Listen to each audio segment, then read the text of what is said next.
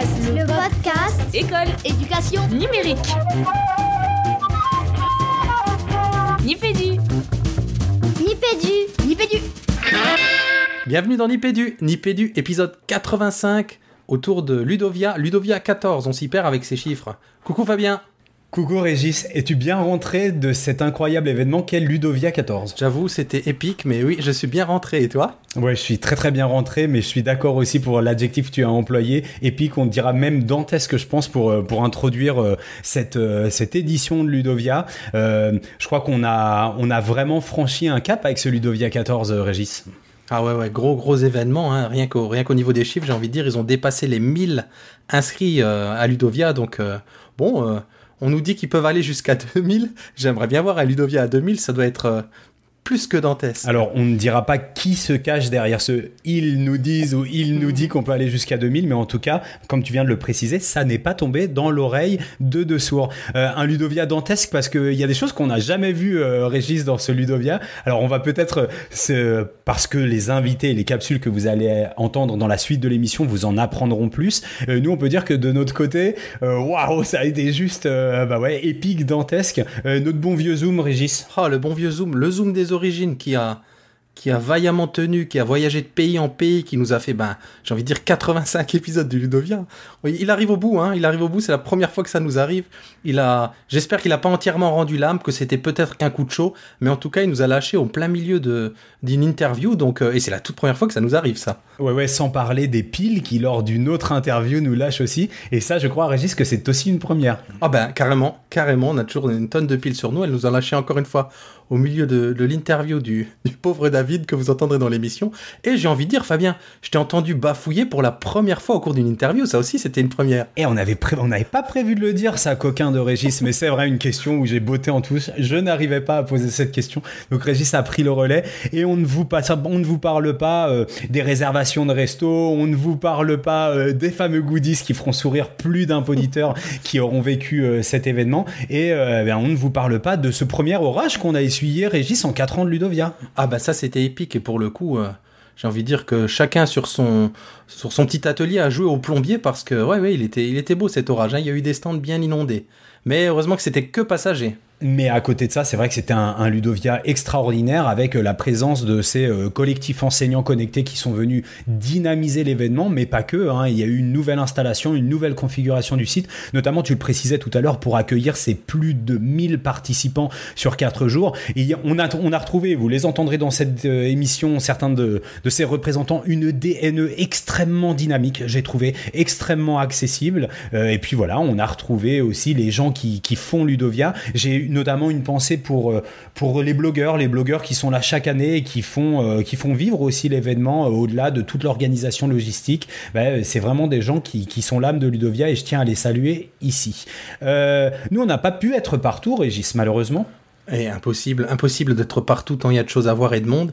Et donc, du coup, on va vous mettre dans, dans les notes de l'émission un petit peu tous les partenaires médias de Ludovia qui ont. il y avait du monde hein, cette année. On a vu des micros se promener, des caméras partout. Je sais pas si on a tout bien identifié, mais on, on vous en met un maximum dans les notes de l'émission, Fabien. Ah Ouais, c'est sûr que à côté de notre pauvre iPhone, puisque je ne sais pas si on l'a précisé tout à l'heure, mais on a vrai. fini Ludovia à l'iPhone quand même, en tout cas au téléphone portable euh, intelligent. Euh, voilà, on, nous, il y avait vraiment un déploiement de matériel, donc avec plusieurs approches. Moi, j'aimerais en citer quelques-unes et je suis désolé pour celles qu'on va euh, oublier. Alors, bien sûr, il y a la chaîne YouTube de Ludovia où vous retrouverez de très très très très très nombreuses interviews in extenso qui sont justement proposées par les blogueurs dont on parlait tout à l'heure. Il y a aussi une, euh, il y avait une couverture spéciale par Bruno de Vauchel, Régis. Hum, hum, hum. Et euh, ben, on vous encourage vraiment à aller lire du coup euh, ces articles de fond, dont un qui me vient en tête sur euh, qu'est-ce que peut apporter Ludovia 14 concrètement dans la classe. Ça, c'était vachement intéressant. Et c'est ce qu'on a mis, je fais les gestes de la main comme François, c'est ce qu'on a mis dans les notes de l'émission. Et justement, François, il nous a fait un coup fumant. Ah là là, il a été malin, il a ramené sa petite caméra, il a ramené son micro et il nous a fait une excellente vidéo 10 conseils de prof comme ça au débeauté, il a pris les gens et, et bah, allez voir sa vidéo, ben, je crois qu'elle circule déjà beaucoup. Donc euh, euh, vous avez vous l'avez sûrement vu au moment où cette émission euh, va passer. Alors côté in Régis des partenaires médias, on va aussi euh, citer Educavox qui avait vraiment euh, voilà le matériel conséquent pour faire du beau travail. Ils ont été itinérants, ils ont eu aussi pas mal de monde pour compléter les vidéos qui sont proposées sur la chaîne YouTube de Ludovia. Et puis pour le côté off, comment ne pas parler de notre euh, intarissable, inénarrable Nico Guitare, alias Nico Olivier, alias At Edmustek. Allez regarder euh, ses publications, vous connaissez son fil. Il est haut en couleur et en diversité des messages. Donc, euh, si vous voulez aussi vivre euh, cet événement au travers d'un fil Twitter, bah, celui de Nico. Et bien sûr, le hashtag Ludovia14. Là, vous avez de la lecture pour 2-3 bons mois, je pense. Et tout ça par petits bouts de 140 caractères. Ah, c'est clair, c'est clair.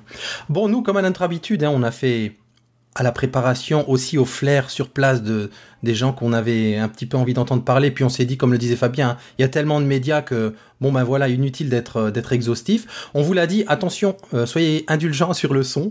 Euh, ça, il y aura du zoom, il y aura de l'iPhone avec plus ou moins de sensibilité de micro. Donc c'est aussi ça l'esprit Nipédu. Hein, c'est avec le petit matériel, on fait on fait notre boulot de podcasteur avec un vrai fil rouge pour cette émission, Fabien?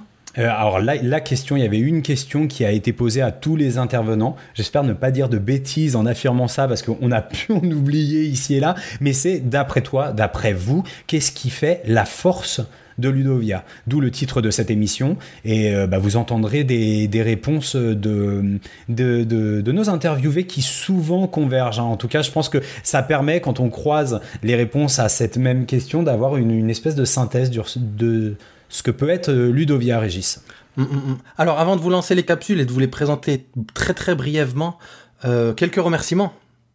Euh, ouais, des remerciements, on peut pas y couper. Puis de toute façon, on a très très très envie de remercier ces personnes. Alors, je pense euh, d'abord, forcément, vous l'entendrez, c'est la dernière capsule, à Aurélie Julien, qui est la chef de projet, et à son inséparable Eric Fourcault, qui est l'ancien chef de projet de Ludovia, pour leur accueil, leur disponibilité, leur gentillesse, leur humour. Voilà, ces deux personnes, vous le savez maintenant, puisque vous avez écouté les précédents, euh, les précédentes tisanes dédiées à Ludovia, auxquelles nous sommes très très attachés parce que ce sont des gens extrêmement humains et qui œuvre pour ce numérique éducatif et pour euh, la pédagogie, l'éducation, euh, la réflexion partagée euh, depuis longtemps avec énormément de conviction et de générosité. Donc encore un grand merci à tous les deux.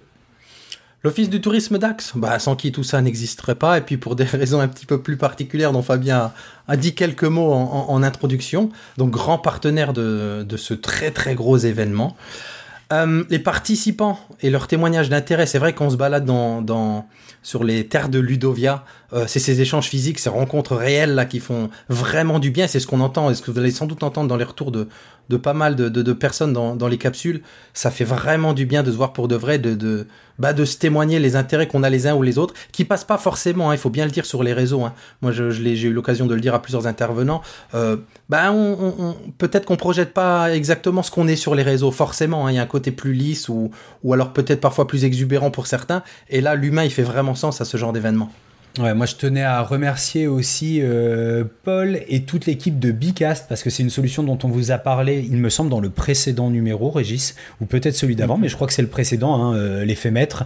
Euh, donc euh, voilà, Bicast, on l'a largement utilisé. On, vous en, on vous en parlera, j'espère, dans une prochaine émission, peut-être sous forme d'un petit cadeau, et je n'ai rien dit. Mais en tout cas, merci à Paul, hein, on s'est régalé avec cette solution et on a eu des retours assez positifs. Et puis une dernière personne que j'aimerais remercier, mais en entre plein, plein, plein, plein de personnes qu'on a, qu'on a croisées sur cet événement. C'est Jérôme du restaurant Le Coulouvret. Voilà, un gros big up à Jérôme parce qu'il nous a euh, donné un vrai coup de main. Voilà, à nous et au, au collectif enseignant qui était sur place.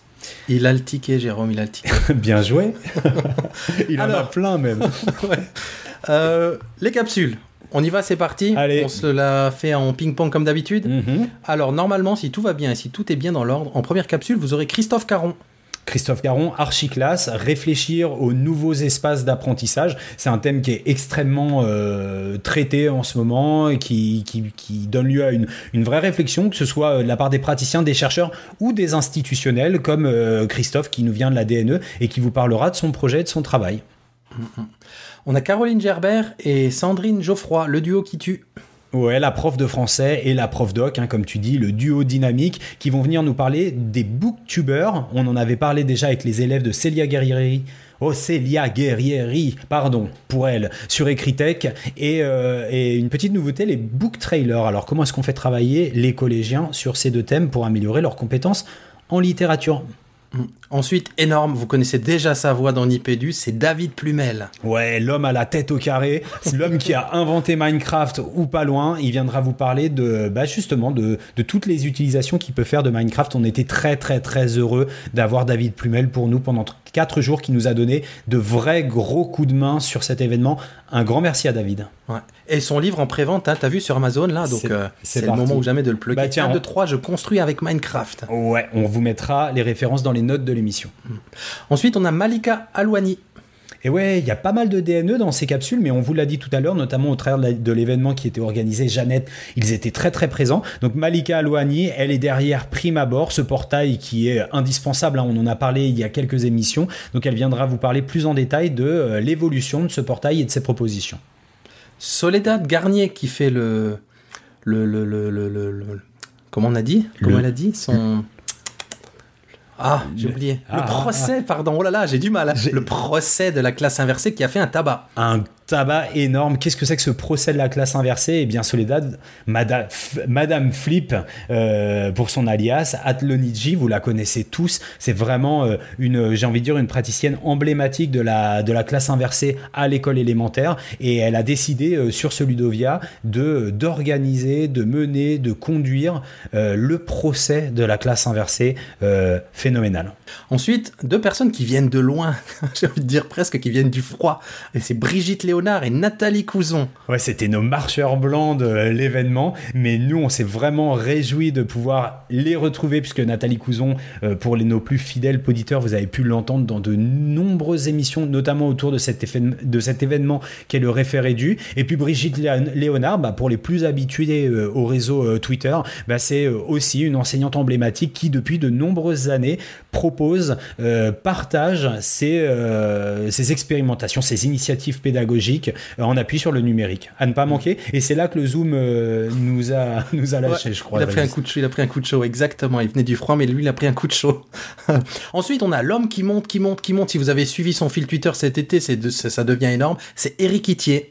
Alors, Eric Itier, moi je suis sûr que tout le monde le connaît, mais tu parlais tout à l'heure des êtres humains qui se cachaient derrière les comptes Twitter. Eric Itier, c'est quand même une énorme rencontre. Euh, L'homme est à la hauteur de euh, son engagement et du côté complètement hallucinant de ses propositions pédagogiques, euh, avec une vraie réflexion derrière. Voilà, s'il y a bien quelqu'un qui incarne un numérique éducatif qui a priori n'est pas frugal, hein, il rentre vraiment dans le dur et il emmène du lourd, mais tout ça c'est très très très réfléchi avec une, approche, un engagement dans, l'éducation et dans ce que doit devenir l'éducation. En tout cas, il en a une, une idée très précise et c'est ça qui est moteur chez lui, qui est assez hallucinant. Moi, je tenais vraiment à saluer le grand monsieur Itier. Mmh, Belle rencontre, c'est clair. Euh, ah tiens, on repasse à, à- du côté de la DNE avec Axel Jean. Ouais, et de la banque de ressources pour le numérique éducatif, ce hashtag, je ne saurais pas le, le déployer, Régis. Brenedu, BRN Edu. Ouais, ce sont les banques de ressources. hein. Donc là aussi, un autre espace, un autre portail, mais qui vient s'articuler euh, avec euh, Prime Abord. Euh, Axel Jean va vous en dire plus, et notamment, il nous fait quelques confidences sur les évolutions de, de cet espace. Ensuite, on a le duo Joris Renault et Cécilia Pinto. Ouais, là aussi, hein, et du Voices, vous les connaissez bien, pourvoyeurs de formation autour euh, du numérique éducatif par et pour les enseignants. Ils viendront nous expliquer ce qu'est euh, et du Voices, puisque je crois que notamment euh, pendant ces vacances, on a vu plein de questionnements autour de, autour de ce qu'était et du Voices. Eh bien, Joris et Cécilia, avec l'énergie qu'on leur connaît, viendront euh, vous préciser ce qu'est du Voices. Ah, tiens, on a Jeff Simon euh, de, de e-Teachers. On est très content de l'avoir eu dans Nipédu. Alors, tout a commencé avec un jogging matinal que vous avez terminé et pas moi. Mais euh, voilà, ça a été la première rencontre avec Jeff qu'on savait présent sur euh, l'événement et on avait très, très, très envie de le retrouver. Bah, on n'a pas été déçus, hein, donc pas de crossover euh, e-teachers euh, ni pédu, mais, mais, mais quand même, on, on lui a pas demandé ce qu'il a pensé de Ludovia puisque vous retrouverez le retour de Jeff sur Ludovia. On n'en a pas parlé tout à l'heure, c'est l'occasion de le faire maintenant, dans le prochain e-teachers. Donc le prochain e-teachers viendra en complément d'Unipedu avec euh, un Jeff qui a vraiment vécu euh, l'événement. euh, c'est sa première participation en plus de l'intérieur. Donc n'hésitez pas, comme d'habitude. hein, on écoute Nipedu et en complément, on écoute e-teachers. Ce sera un e-teachers aussi avec une rubrique Ludovia. Ouais, plaisir d'avoir rencontré Jeff également. Et on finit, comme tu l'as dit, avec la chef des chefs, Aurélie Julien. Ouais, Aurélie, Julien, bah, on n'en dit pas plus, on en a déjà beaucoup dit. On la remercie encore une fois et on a vraiment hâte de la retrouver. Et selon la formule consacrée, Aurélie, on compte les dodos pour Ludovia 15. Ouais, c'est parti déjà. Bon, quant à nous, on se retrouve dans, dans le prochain épisode. J'ai pas envie de dire dans un mois parce que là, euh, tu as vu, ça déboule, on les enchaîne. hein. On nous a dit que, que cet été, ça dépotait. Donc on n'a pas travaillé pour rien, vous nous avez écouté, on adore. Mais on se revoit dans le prochain épisode, tout simplement. Ouais, un épisode qui donne envie dès maintenant, mais on vous en dit pas plus. Mhm. Et Régis, surtout, tu sais ce qu'on fait en cette veille de rentrée? Ah ben, comme toujours, on la prend et on la garde. La pêche? Allez, gardez la pêche. À la prochaine. On est à Ludovia, il est 9h38, on est mercredi. Il vient d'y avoir une toute petite averse, c'est une toute première pour Ludovia. Et donc, c'est parti pour, exactement, tu as raison, pour la première capsule, Fabien la première capsule de ce Ludovia 14, partage, échange, contribution, quelque chose comme ça. Et on va voir justement, on va entendre, on va avoir le plaisir d'entendre quelqu'un qui réfléchit au partage, aux échanges, à la contribution, mais aussi aux aménagements. On vient discuter un petit peu avec lui, on avait envie de partager avec vous bah, tous ces éléments extrêmement euh, éclairants qu'il vient de, de nous confier. C'est Christophe Caron, mais la traditionnelle question de Nipédu, c'est Christophe Caron, c'est qui? Eh ben, bonjour à tous. Euh, alors Christophe Caron, c'est un chef de projet euh, à la direction du numérique pour l'édu- pour l'éducation, donc chef de projet euh, Archiclass, et voilà, avec un parcours d'enseignant du terrain auparavant. Archiclasse, mais qu'est-ce que c'est que ça? Alors Archiclass, c'est une réflexion que mène le ministère depuis trois ans euh, autour euh, euh, de la forme scolaire, de l'aménagement des espaces scolaires dans des projets de rénovation, de construction. Ouais, d'accord. Donc, c'est-à-dire que vous êtes en train de réfléchir à l'aménagement physique des classes, des établissements, des écoles de demain. C'est un peu ça. Oui, tout à fait. Euh, les établissements ou les écoles qui, euh, qui essaient d'intégrer au mieux le numérique. Et donc euh, le, le, le but, c'est d'aider. Hein, c'est pas d'imposer, mais c'est d'aider les collectivités, les partenaires de l'école, les différents acteurs à se projeter dans des, dans des projets de rénovation, de construction de nouveaux établissements. Moi j'ai une question qui me vient pour le coup, même si on, imagine bien que c'est un travail de longue haleine qui va déboucher, si j'ai bien compris, sur un site internet. Mais là, à l'heure actuelle de- des réflexions, quels seraient trois points essentiels autour de, ces nouveaux établissements? Alors, euh, le premier point qui me paraît essentiel, c'est la démarche. C'est d'avoir une démarche euh, participative, de co-construction entre les différents acteurs de l'école. Euh, L'autre point essentiel, ce serait de, de- de partager, de, de co-construire en essayant de partir sur ce qui se fait sur le terrain, donc en partant des enseignants et en allant vers euh, une modularité des espaces. Euh, le troisième point. C'est toujours le troisième qui est compliqué. Alors le troisième point, ce serait euh, de, de partager, d'essaimer et de, de créer un réseau entre les différentes euh, expériences de terrain. Donc c'est pour ça qu'il y aura un site internet qui va être enrichi euh, des expériences. On n'est pas simplement sur quelque chose qui vient du ministère et qui est partagé euh, ensuite. C'est quelque chose également ici qui va se co-construire. C'est-à-dire on va partir des expériences de terrain et on va essayer de les, les essaimer, de les partager. Alors justement, si tu pouvais nous aider à visualiser un petit peu cet espace classe, cet espace d'apprentissage de demain, avec, euh, bah, donne-nous quelques éléments euh, très concrets après nous avoir donné un petit peu ce cadre, euh, ce cadre d'installation. Alors, il n'y a pas, il y a pas de, choses préétablies. hein. Il faut surtout, c'est ce que je disais tout à l'heure, partir de l'expérience des enseignants, de ce qu'ils font en classe, et à partir de là, avoir des espaces qui soient le plus modulables possible. Ça, c'est un point fort, c'est la modularité. C'est-à-dire euh, partir maintenant d'une salle de classe qui est figée, qui restera figée pendant 40 ans, ce n'est plus possible. Il faut aller vers un espace qui, euh, qui a perdu quelque part une fonc- sa fonctionnalité. On est sur des espaces polyfonctionnels. Voilà. Donc ça, c'est très important. Donc à partir de là, on a bien sûr au préalable réfléchi euh, aux, aux infrastructures, voir un petit peu ben, quels sont les branchements, quelles sont les conditions euh, d'utilisation optimale, la lumière, le son, euh, l'air. Voilà. Donc tous ces éléments-là sont essentiels pour pouvoir ensuite partir sur des usages multiples et différenciés. On a Bruno Vergne hein, qui est sur Ludovia et Eric Itier qui sont euh, deux collègues qui se sont très très très très largement penchés sur le sujet. Ça serait intéressant de, pouvoir peut-être échanger avec eux. Euh, tu t'es baladé un petit peu, tu as quand même un peu de temps pour voir euh, certaines choses sur Ludovia, Christophe. Nous, on aimerait savoir un peu rapidement quels ont été les, endroits, les interventions plutôt qui ont pu t'interpeller au cours de tes pérégrinations ludoviennes. Alors pour le moment, je n'ai pas tout vu. hein. Ce qui m'intéresse beaucoup, c'est le, le- le rapport au robot, hein, puisque à, mon sens, ça fait aussi partie, c'est une prolongation un petit peu de, euh, du projet que je mène, hein, voir un peu quelle est la place des robots dans, dans- les espaces d'apprentissage. hein. Donc il y a plusieurs ateliers là qui, euh, qui euh, démontrent déjà certaines utilisations très pertinentes. Ensuite, ce qui est intéressant aussi, c'est de voir le rapport avec des, enseignants et des chercheurs qui sont de l'autre côté de l'Atlantique, sur le, Québec, le Canada. Donc voir un, petit- un petit peu quelles sont les, différentes euh, visions, voir un peu ce qu'on a en commun, ce, ce qui, ce qui va pouvoir nous enrichir. Et puis voilà, euh, tout. euh, euh, les banques de ressources numériques et les différents partenaires, ça c'est aussi très intéressant parce que voilà, ça, on est dans un écosystème qui part de l'espace et qui va vers les ressources et les usages. Donc voilà. Alors hier, Aurélie euh, Julien, qui est la chef de projet de Ludovia, a annoncé qu'on avait dépassé les 1000 inscriptions. Donc c'est le premier Ludovia au-delà de 1000 euh, participants, 1034 si ma mémoire est bonne. Qu'est-ce qui, d'après toi, fait la force de Ludovia? Euh, hier, j'ai été très étonné de voir que plus de 50% de, des- des gens qui viennent à Ludovia venaient pour la première fois. Je pense que c'est ça la richesse de Ludovia, c'est de se renouveler en permanence, tout en, gardant une philosophie euh, d'ouverture, de, euh, de coolitude quelque part, euh, qui fait que ben, on vient ici pour partager, sans carcan, sans, limite, et voilà, on, est libre et on, on découvre à chaque fois de nouvelles choses. Ouais, c'est ce que j'allais dire. Peut-être dernière question traditionnelle, c'est où est-ce qu'on peut retrouver peut-être éventuellement ce dont tu nous as parlé? Peut-être toi personnellement si tu es sur les réseaux et que tu es, tu es joignable, où est-ce qu'on peut retrouver tout ça? Alors, première chose, du SCOL, bien entendu, avec le ministère. Donc, euh, il y a le dossier Archiclass qui, euh, bénéficie de plusieurs pages déjà sur, euh, sur du SCOL. Donc, vous tapez du SCOL et vous cherchez Archiclass. Et puis, sur, sur Twitter, j'ai un compte personnel, hein, euh, euh, CH4080, Christophe Caron, vous pouvez me retrouver. Et puis, voilà, je serai très heureux d'échanger, de continuer à échanger avec vous. Un grand merci Christophe.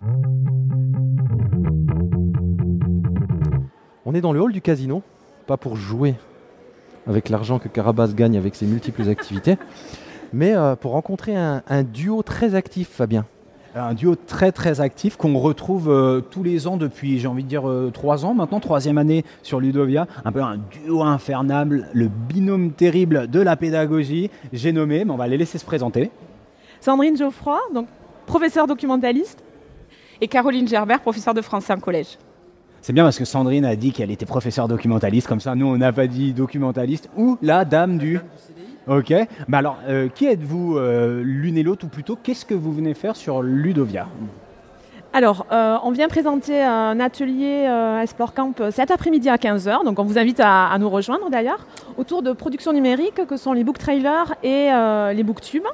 Donc, euh, en, utilisant donc bah, l'outil numérique pour présenter de façon originale bah, des ouvrages littéraires en lien avec des projets littéraires que l'on mène ensemble avec Caroline.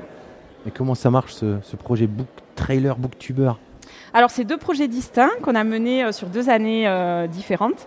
Donc, Book Trailer, l'idée, c'est il y a des bandes annonces pour les films. Pourquoi ne pas faire une bande annonce pour un livre? Donc voilà, les élèves ont réalisé euh, des, souvent sous forme de diaporama au départ et après de petites vidéos. Et alors cette année, on, a, y a inséré une notion d'éducation aux médias et à l'information un petit peu plus importante, puisqu'on a travaillé avec la chaîne YouTube. Donc les, les booktubers, ce sont des, jeunes euh, youtubeurs qui euh, présentent des livres. Et donc les élèves bah, se sont mis dans la peau euh, des booktubers en réalisant aussi des vidéos. Donc on a décortiqué qu'est-ce que YouTube, comment on crée une vidéo, quel est le style d'un youtubeur, comment, voilà, comment ça fonctionne au niveau YouTube en particulier. Comment se répartissent les rôles et les tâches entre vous deux, donc l'enseignante en classe et l'enseignante dans l'espace euh, média Euh, entre euh, la scénarisation pédagogique, l'extraction des éléments euh, de connaissances et la mise en forme, le côté technique. Moi, je suis toujours surpris d'entendre qu'on utilise YouTube dans un établissement du secondaire. J'ai souvent l'impression que c'est des choses qui sont un peu bloquées. Donc, vous pouvez nous donner plus de détails Donc, à la fois sur l'articulation entre toutes les deux et puis sur tout le côté technique, ce que vous avez réussi à faire et ce qui est compliqué à faire.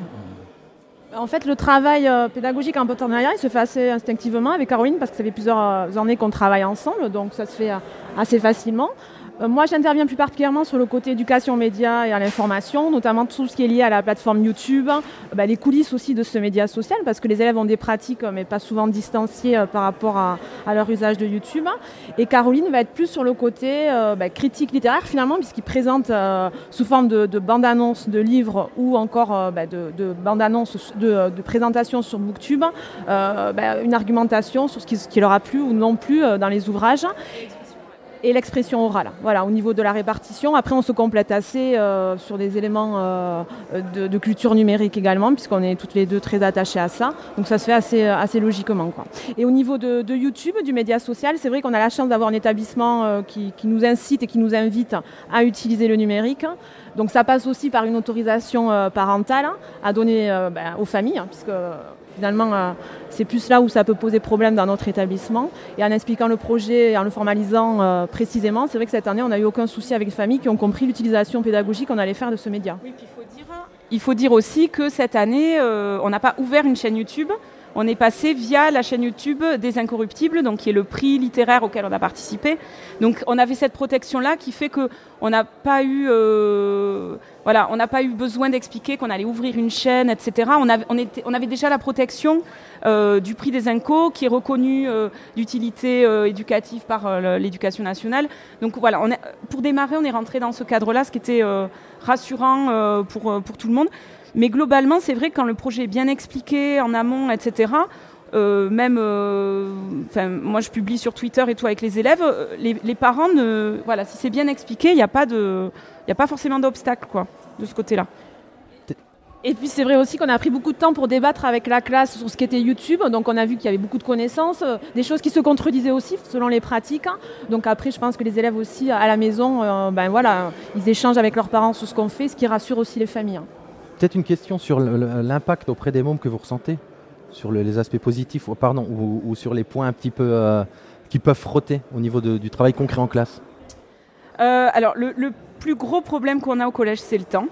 Ça, je pense que c'est le plus gros obstacle parce qu'effectivement, il y a des groupes qui ont eu du mal euh, à scénariser leurs leurs vidéos, qui ont eu du mal euh, à trouver le bon endroit pour se filmer, etc., etc., et qui du coup, euh, euh, bah, à un moment donné, on a, on a une deadline, il faut, il faut que le projet soit fini, et donc il y a des groupes qui ont, qui ont vraiment euh, eu du mal là-dessus. Après, ce qui moi, ce que je trouve un petit peu magique, c'est euh, bah, l'élève qui est pas forcément grand lecteur, mais euh, qui bidouille le montage, donc il va commencer à, à- se mettre dedans euh, sur le côté technique. Mais comme ils sont en train de parler d'un bouquin, ben, il va bien falloir qu'il s'y intéresse quand même. Donc finalement, ben, il, se met à lire le livre, et puis finalement, euh, celui qui n'y connaissait rien va. Donc voilà, il y a vraiment un échange de, compétences. Et ben, je crois que chacun quand même a réussi à y trouver sa place. Et ce qui m'a plu par rapport à la plateforme YouTube et au style des YouTubeurs, c'est que du coup, ils ont pu avoir. un- on avait des élèves assez scolaires et ils ont pu, euh, ou ils ont dû, euh, essayer de, je sais pas, de toucher un style euh, qui sortait un peu du scolaire, dans le, dans le verbal et tout ça, tout en gardant, euh, euh, on va dire, un langage tout à fait euh, euh, courant, mais, euh, mais une certaine familiarité qui, qui était assez inédit pour eux. Euh, on était dans le CDI, euh, on se filmait, il fallait faire silence, et puis tout à coup, voilà, on se mettait à parler. euh, euh, C'était ouais, un lâcher prise qui était. euh, Des fois même difficile à gérer parce qu'ils ont trop scénarisé. Ils étaient un petit peu en décalage avec ce que fait euh, vraiment euh, un youtubeur. hein. Donc il a fallu aussi voir les codes un petit peu et les manières qu'ont les youtubeurs aujourd'hui de s'exprimer face, face à un public de YouTube. En, même temps, moi j'ai l'impression que c'est très très écrit pour les youtubeurs, en tout cas le peu que j'en connais, ou les youtubeurs qui sont plutôt des youtubeurs éduques, donc on, imagine que les choses sont très écrites, mais euh, ils ont découvert ça, qu'il y avait de l'écriture derrière une capsule YouTube, où euh, ils arrivaient euh, avec une, vision assez claire du travail qu'il pouvait y avoir en amont. Ben, C'est assez, c'est vraiment très disparate, c'est-à-dire qu'on va avoir des élèves hein, qui déjà regardent beaucoup de vidéos, produisent même, euh, certains produisent déjà des vidéos. On en voit euh, qui ont des chaînes YouTube. Il y en a en, quelques séances, c'était bouclé parce qu'ils avaient déjà le style, ils savaient écrire, ils savaient voilà. Et à côté de ça, on a des élèves qui n'ont pas accès euh, de manière, on va dire libre ou en tout cas qui n'ont pas le droit d'aller sur YouTube, etc. Donc qui ne connaissent pas du tout, du tout. Et donc là, effectivement, ils ont eu plus de mal. Euh, en fait, ils ont pris ça comme un exercice scolaire. Il y a du scolaire là-dedans, mais euh, ils ont écrit quelque chose comme un exposé. Et sauf que là, on n'était pas dans le, dans le, on pouvait pas être dans le phrasé, dans le, même au niveau du rythme de la vidéo, on pouvait pas être dans le, dans l'exposé. Et donc là, il y a des il y a des groupes entiers qui ont tout recommencé. Mais c'est des élèves qui ne connaissent pas du tout. Donc on a vraiment, on avait vraiment tous les, tous les cas de, tous les cas de figure. Ça pose un, vrai questionnement autour de la culturation, parce qu'on peut imaginer qu'il y a quelques années, ou plutôt dans la tradition scolaire en général, on a des groupes d'élèves, enfin on a des élèves qui, ont une culture littéraire, qui sont habitués euh, à la littérature, à l'objet livre, au code de, de la littérature, et qui du coup, dans des séances de littérature classique, rencontrent pas le problème que d'autres qui n'ont pas cette fréquentation des livres peuvent rencontrer. Et là, il y a une espèce de, forme de, j'ai envie de dire, d'inversion culturelle ou en amenant sur la forme YouTube, bah, on pourrait avoir des élèves qui traditionnellement sont à l'aise dans l'exercice d'écriture puisque les codes ont été euh, intégrés je ne sais pas, il n'a pas le droit d'aller sur Internet, il ne connaît pas les, codes YouTube, là tout devient euh, beaucoup plus long. Donc c'est extrêmement intéressant ce que vous proposez euh, l'une et l'autre. Euh, Peut-être une dernière question pour ne pas vous retenir trop longtemps. Vous connaissez bien Ludovia, l'une et l'autre. Quelle est d'après vous la force de cet événement? C'est notre petite question de Ludovia 14. Quelle est la force de Ludovia? Alors moi je trouve que c'est une pré-rentrée avant la rentrée, hein, comme son nom l'indique, une université d'été. Donc moi ce que j'apprécie ici c'est le côté euh, plutôt convivial et décontracté, le fait qu'on rencontre des personnes un petit peu de, tout univers, que ce soit du, premier degré, du second degré ou même des institutionnels, mais de manière détendue. Euh, Donc moi c'est ça qui, me plaît beaucoup euh, dans Ludovia, cet échange et aussi bien sûr la diversité bah, des propositions qui sont faites sur, l'ensemble du congrès en fait. Ouais, bah Sandrine, elle a super bien dit. Euh, moi, j'ai l'impression de revenir un peu, de re- reconnecter un petit peu euh, les neurones, de revenir un petit peu dans le boulot. Mais euh, voilà, on a encore les tongs aux pieds. on voit que des gens qui sont super contents d'être là, qu'on a déjà vu l'an dernier ou pas. et du coup, on est, super content de voir tous ces gens qui, sont heureux d'être profs ou, ou, ou dans l'éducation en tout cas. Et ça fait du bien avant de rentrer dans sa salle de classe. La toute dernière question, où est-ce qu'on peut vous retrouver sur les réseaux ou le travail de vos élèves? Alors, donc moi je suis sur Twitter avec le arrobase Caroline TLSE, Caroline Toulouse, Caroline TLSE. Euh, J'ai un blog euh, pro mais qui n'est pas beaucoup alimenté, donc euh, plutôt sur les, les blogs de, de mes classes. Euh, mais ça, euh, il y a tous les liens sur, euh, sur Twitter. Sur le compte On les mettra dans les notes de l'émission. Alors moi je suis également sur Twitter, hein, arobase Geoffroy-Sand. Euh, je publie pas mal sur des sites euh, professionnels en documentation, notamment Doc pour Doc ou le site de l'Académie de Toulouse euh, des professeurs documentalistes. Et également bah, sur les pages des réseaux sociaux du CEDI de, mon établissement, le collège Le Caouzou, puisqu'on a un compte Facebook, Twitter et depuis un an également un compte Instagram. Un grand merci à toutes les deux.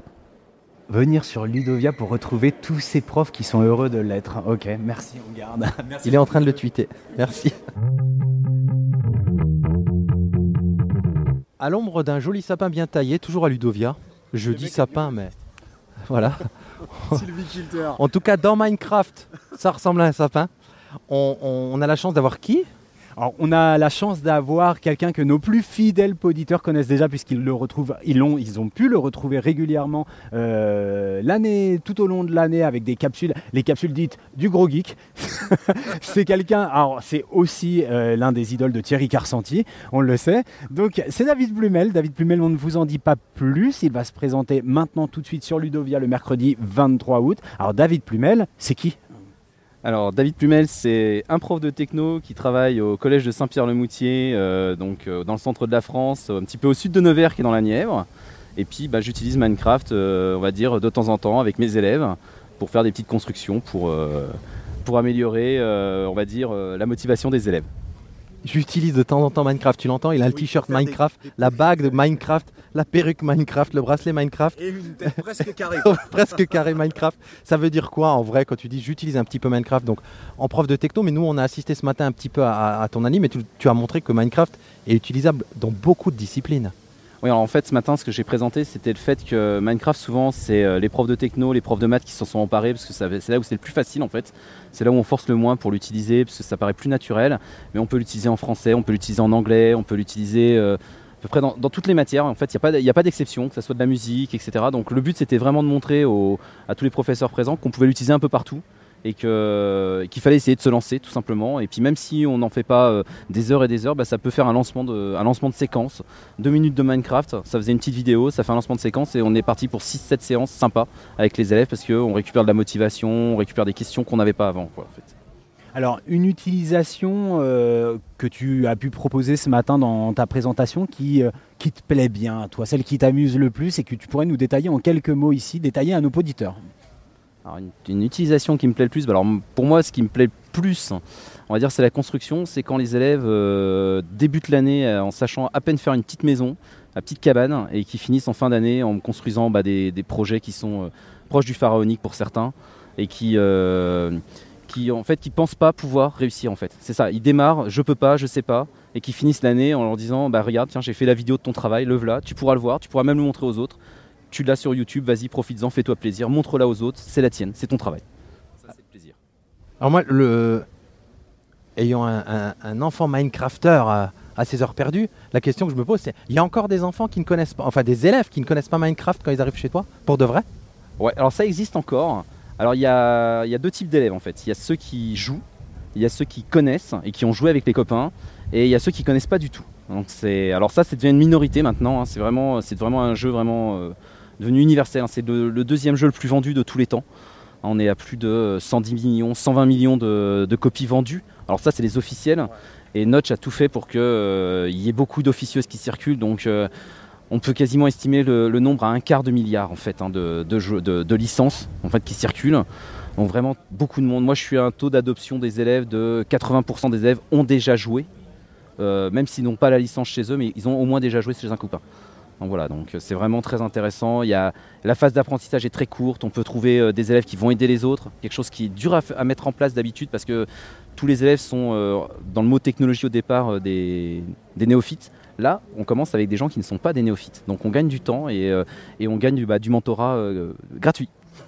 Alors, tout à l'heure, pharaonique était utilisé au sens propre du terme. Là, tu parles de néophyte, on a parlé du, degré d'adoption et d'expertise des élèves, mais j'ai envie de te dire, quid des enseignants? Alors pour les enseignants, il y en a quelques-uns. euh, alors moi je fais partie de ceux qui, euh, qui connaissent, qui, qui fait partie des gamers. Après, euh, je dirais, les enseignants n'ont pas besoin d'être des professionnels. Ce qu'il leur faut, en fait, c'est le contraire. C'est des élèves. Il leur faut deux, trois élèves dans une classe qui connaissent Minecraft et ça sera, ça sera leur fond de commerce en quelque sorte. hein. Je vais, voilà, c'est-à-dire c'est eux qui vont expliquer aux autres comment faire et le professeur, il a juste à être là pour superviser que la collaboration soit une vraie collaboration constructive mais pas pour savoir euh, qui, qui est l'expert. L'expert, il n'y a pas besoin que ça soit le professeur. C'est un changement de posture totalement différent. Et c'est le plus important, être capable de changer de posture. C'est ça qui est dur. Bon, je comprends, mais j'ai besoin vraiment que tu me sécurises ici maintenant, David. Je n'ai jamais ouvert Minecraft. J'ai envie de m'y mettre doucement à partir des propositions que tu apportes ou que je crois que tu vas apporter dans un projet à venir. Euh, comment je fais concrètement? C'est quoi là les, premiers pas dans Minecraft pour un enseignant totalement néophyte qui va faire confiance à ses élèves, mais qui pour autant aimerait en savoir quand même un minimum? Alors le plus dur, ça serait de commencer par... euh, Très bonne question là. Le plus dur, c'est déjà de trouver un objectif, de se trouver un vrai objectif pédagogique. Pas de dire je vais faire juste du Minecraft parce que c'est la mode ou c'est sympa ou euh, comme pour beaucoup de projets on- qu'on trouve pédagogique, ah c'est sympa, je vais le faire. Non, c'est vraiment de trouver une idée et après de toute manière euh, on collera Minecraft par-dessus. Alors là, tu nous parles du côté des élèves et du côté des enseignants. Alors, tu nous dis, euh, c'est bien qu'ils se laissent manager presque par les élèves experts, mais on sait bien que c'est difficile. Donc, quelques tuyaux pour un enseignant totalement novice qui a envie vraiment de se lancer? Alors totalement novice, euh, déjà il y a pas mal de professeurs, je pense qu'ils ont, euh, leurs propres enfants, qui doivent certainement jouer à Minecraft. Donc déjà ils ont, euh, contraints et forcés, ils ont déjà été obligés d'en entendre parler. Et puis donc déjà voir avec leurs propres enfants, prendre une petite licence peut-être pour eux, jouer, simplement jouer, découvrir un petit peu l'univers. Faut pas le prendre comme quelque chose de compliqué. Hein. Faut imaginer, j'ai une grosse boîte de Lego, je retourne la boîte de Lego par terre et je vais faire quelque chose. Donc là c'est pareil, on a des cubes, on se dit j'ai des cubes, je les pose par terre, qu'est-ce que je vais faire avec? Donc on, réfléchit pas, on prend les cubes, on les empile, des fois ça fait rien, des fois ça fait quelque chose, et puis à force de faire des essais, bah, c'est la méthode, hein, j'échoue, je recommence, j'échoue, je recommence, hein, tout simplement. euh. Et puis après, bon, bah, on va pouvoir retrouver des petits tutoriels euh, sur internet. Bah, D'ailleurs, je suis en train de penser, j'ai fait euh, quelques petites vidéos pour les professeurs qui veulent débuter, se lancer. Donc il y a trois petites vidéos qui existent sur ma chaîne. On va trouver trois cours, euh, le même, la même construction, abordée de trois manières différentes pédagogiquement, en fait, pour qu'on puisse se lancer. Voilà.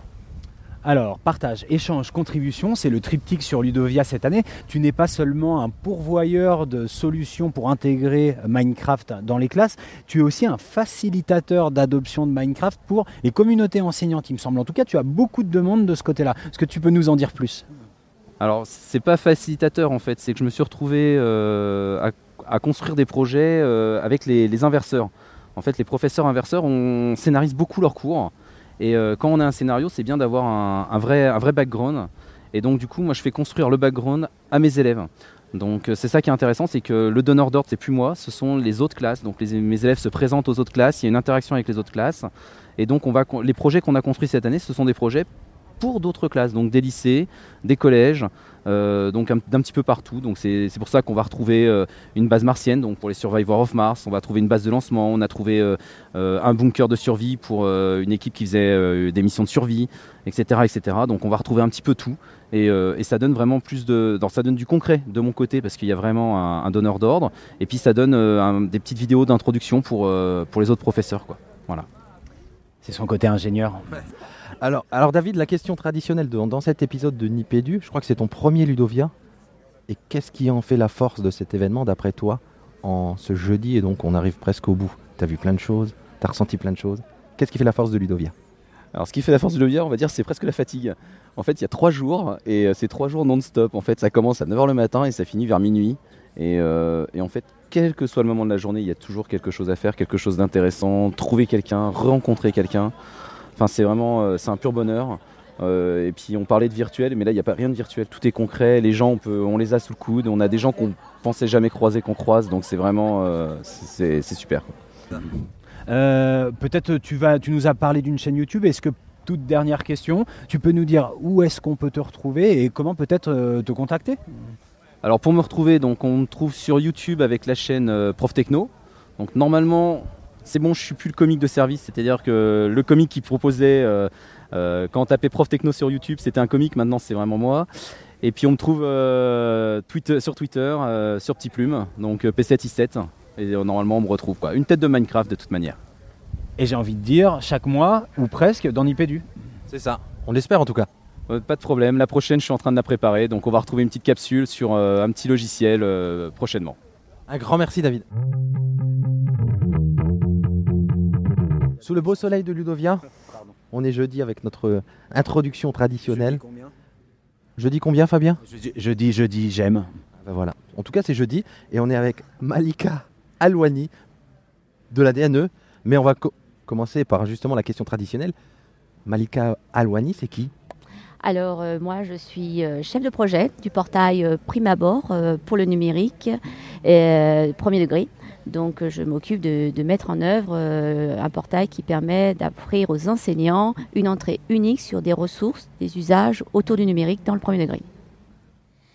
C'est pas que ça, hein. en vrai, c'était avant une institut qui était super inspirante et qu'on a découvert il y a très très longtemps, notamment pour la qualité de son intégration solutions numériques dans sa pédagogie. Merci pour ça, Malika. Euh, là, tu nous as fait un peu le pitch global de prime abord, mais voilà, je suis un enseignant, je découvre les possibilités qui sont offertes par le numérique, j'ai envie d'aller un petit peu plus loin. Comment tu me conseilles de, m'emparer euh, de cet espace de ressources qui est prime abord?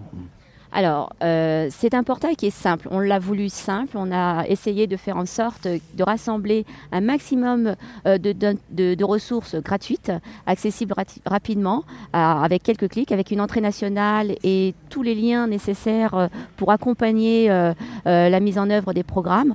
Donc, il y a un certain nombre de ressources telles que les ressources canopées, des ressources autour de la BRNE, des ressources, donc un certain nombre de ressources vraiment euh, intéressantes et de qualité et fiables proposées par le ministère. Et puis il y a aussi à côté euh, des productions euh, proposées par les académies qui sont des usages pédagogiques, des scénarios pédagogiques que chaque académie va pouvoir publier. Et ensuite, nous, nous essayons de valoriser ces usages.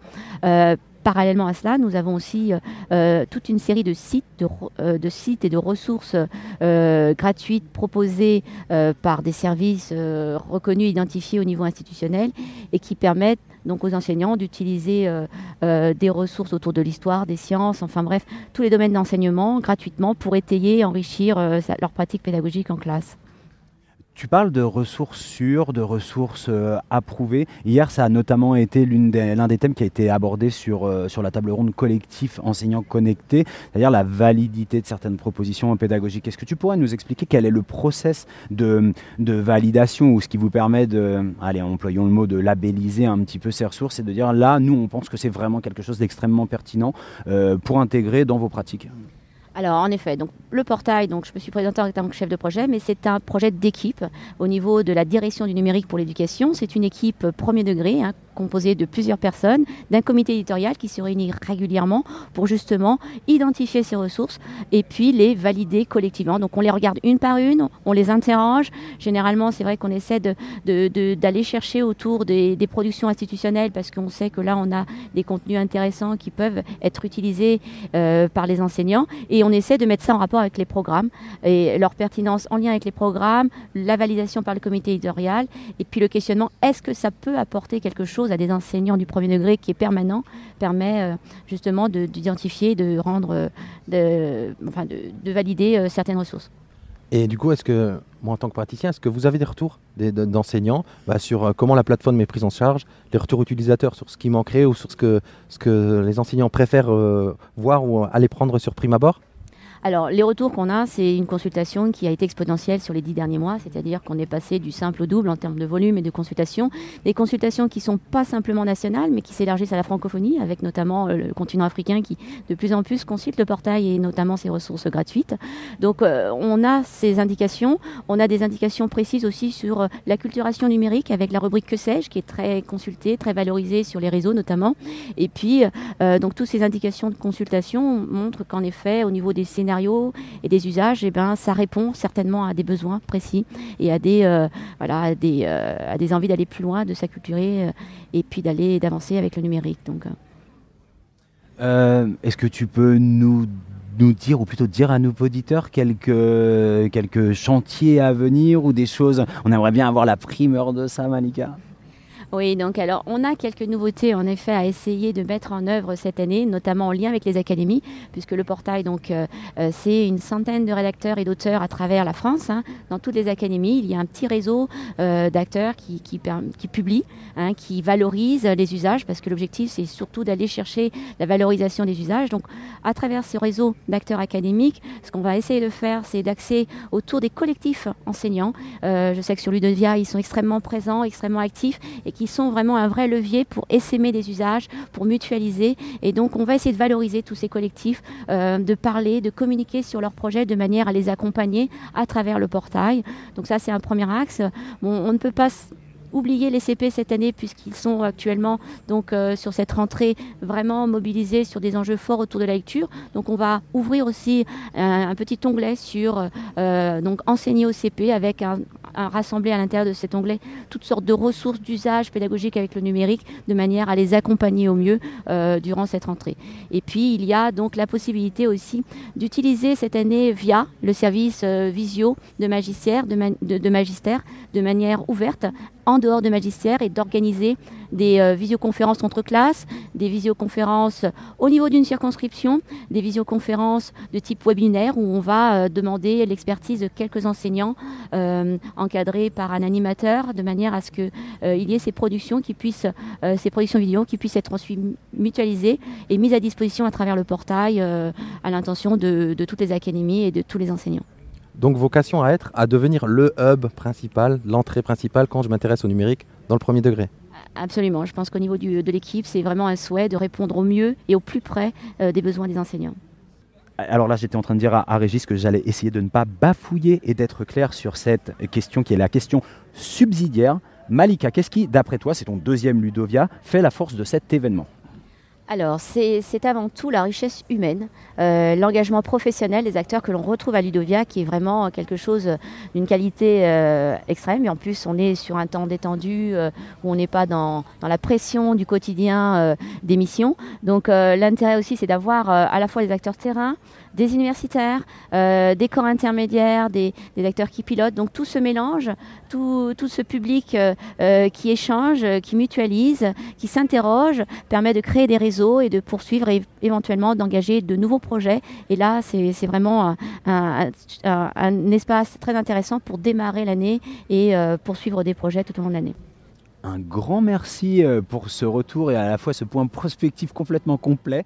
Euh, complètement complet, c'était très très bien. Je suis désolé, jeudi 24, j'ai retrouvé la date. On est à J plus 4. Ça commence, à être compliqué. Euh, Malika, euh, je sais que le niveau CP t'est cher. C'est ça que ce à quoi j'ai pensé quand tu parlais de ça. Où est-ce qu'on peut retrouver Alors, il est important de parler de comment est-ce que j'accède à Prime Abord et où est-ce que je peux peut-être retrouver l'actualité de Prime Abord, peut-être l'information qui viendrait vers moi et te retrouver toi éventuellement? Alors, pour accéder à Prime Abord, c'est simple, c'est Eduscol, Eduscol euh, Prime Abord sur euh, votre euh, moteur de recherche. Et ensuite, il y a le compte Twitter, hein, euh, Eduscol euh, Prime, de manière à suivre toute l'actualité et le réseau d'acteurs qui, autour du premier degré, propose des, nouveautés, propose des usages et des scénarios.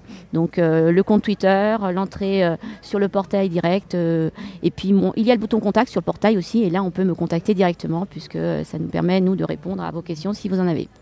Bah, un grand merci Malika pour cette présentation complète. Complètement, complète de prime abord. Merci beaucoup. Elle est là, pas loin du, du micro. Elle flippe. Elle s'appelle d'ailleurs même Madame Flip. Et en vrai, elle flippe pas du tout. C'est Soledad Garnier.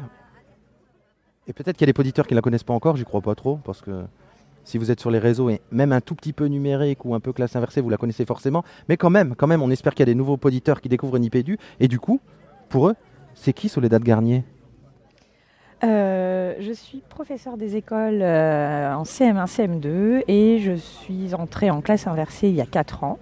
Mais je ne fais pas que ça, j'utilise euh, le numérique dans toutes les disciplines, dans toutes les matières et j'aime bien repenser un peu régulièrement ma pédagogie parce que je m'ennuie assez vite dans ce que je fais. Donc voilà. Alors, Soledad, tu es entrée en classe inversée, d'accord, mais, mais c'est quoi ta classe inversée? C'est compliqué à expliquer.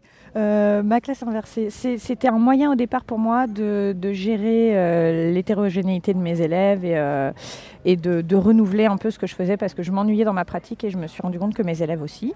Donc le principe, très rapidement, euh, je crée des, je condense en fait mon cours dans des petites vidéos de, de 3 minutes que mes élèves consultent chez eux. Ils prennent des notes euh, sous forme de carte mentale, ils les regroupent ensuite en classe et puis le travail en classe, c'est un travail en atelier où chacun va travailler toute la semaine sur ce qu'il ne sait pas faire, puisque chaque vidéo est accompagnée d'un petit questionnaire qui me permet de répartir mes élèves dans des groupes en fonction des types d'erreurs qu'ils commettent. Voilà. De toute manière, tu nous indiqueras euh, tout à l'heure où retrouver l'ensemble de ton œuvre pour pouvoir mieux comprendre quelle est ta proposition euh, pédagogique. Alors, la classe inversée, on peut imaginer que la plupart de nos auditeurs ont une vision assez générale ou peut-être précise de ce qu'elle est. Euh, en tout cas, elle peut faire débat, elle peut faire polémique et j'ai cru entendre que c'est tenu hier, mercredi 23 août, ici même à Ludovia 14, le procès de la classe inversée. C'est quoi ça, Soledad? Je n'avais rien proposé au clic cette année, puisque je n'avais pas spécialement renouvelé euh, l'année dernière ma manière de, faire la classe. Euh, et je me suis dit, bah, c'est peut-être ça le truc de dire que je n'ai rien à dire et pourquoi. Et euh, une nuit sans sommeil, comme ça m'arrive très souvent, m'est venue l'idée voilà, d'un- délire au départ. ce serait, tiens, ce serait rigolo d'organiser le procès de la classe inversée. Et puis j'ai proposé l'idée comme ça, vraiment de quelque chose d'amusant entre amis. Et puis on m'a dit, mais non, mais c'est une super idée. Et finalement, ce que je voulais, c'était. euh, moi, j'entends les arguments aussi contre la classe inversée. Alors, il y en a qui sont, pour moi, pas recevables ou qui sont, si on gratte un petit peu, finalement, il n'y a rien derrière. Il y en a d'autres qui sont vraiment, euh, moi, que, je- que j'entends, que je comprends et qui méritent d'être, d'être approfondies et qui, voilà, il faut, il faut y réfléchir. Et euh, moi, je suis pas du tout dogmatique. Je suis pas une intégriste de la classe inversée. Euh, je pratique, je m'inspire de toutes les pédagogies en fonction des besoins de mes élèves. Donc c'est pas, euh, je vais défendre, euh, oui, certains principes de la classe inversée, d'autres je vais entendre les arguments contre. Et l'idée est venue comme ça en fait de euh, mélanger dans une plaidoirie, alors si possible un petit peu rigolote parce que voilà, c'est, un, peu ma nature aussi, de mélanger l'argumentation pour, l'argumentation contre, de manière à faire réfléchir les, jurés, qui, puisque c'était le rôle du public de, d'être juré et de, débattre, de délibérer et de voter à la fin.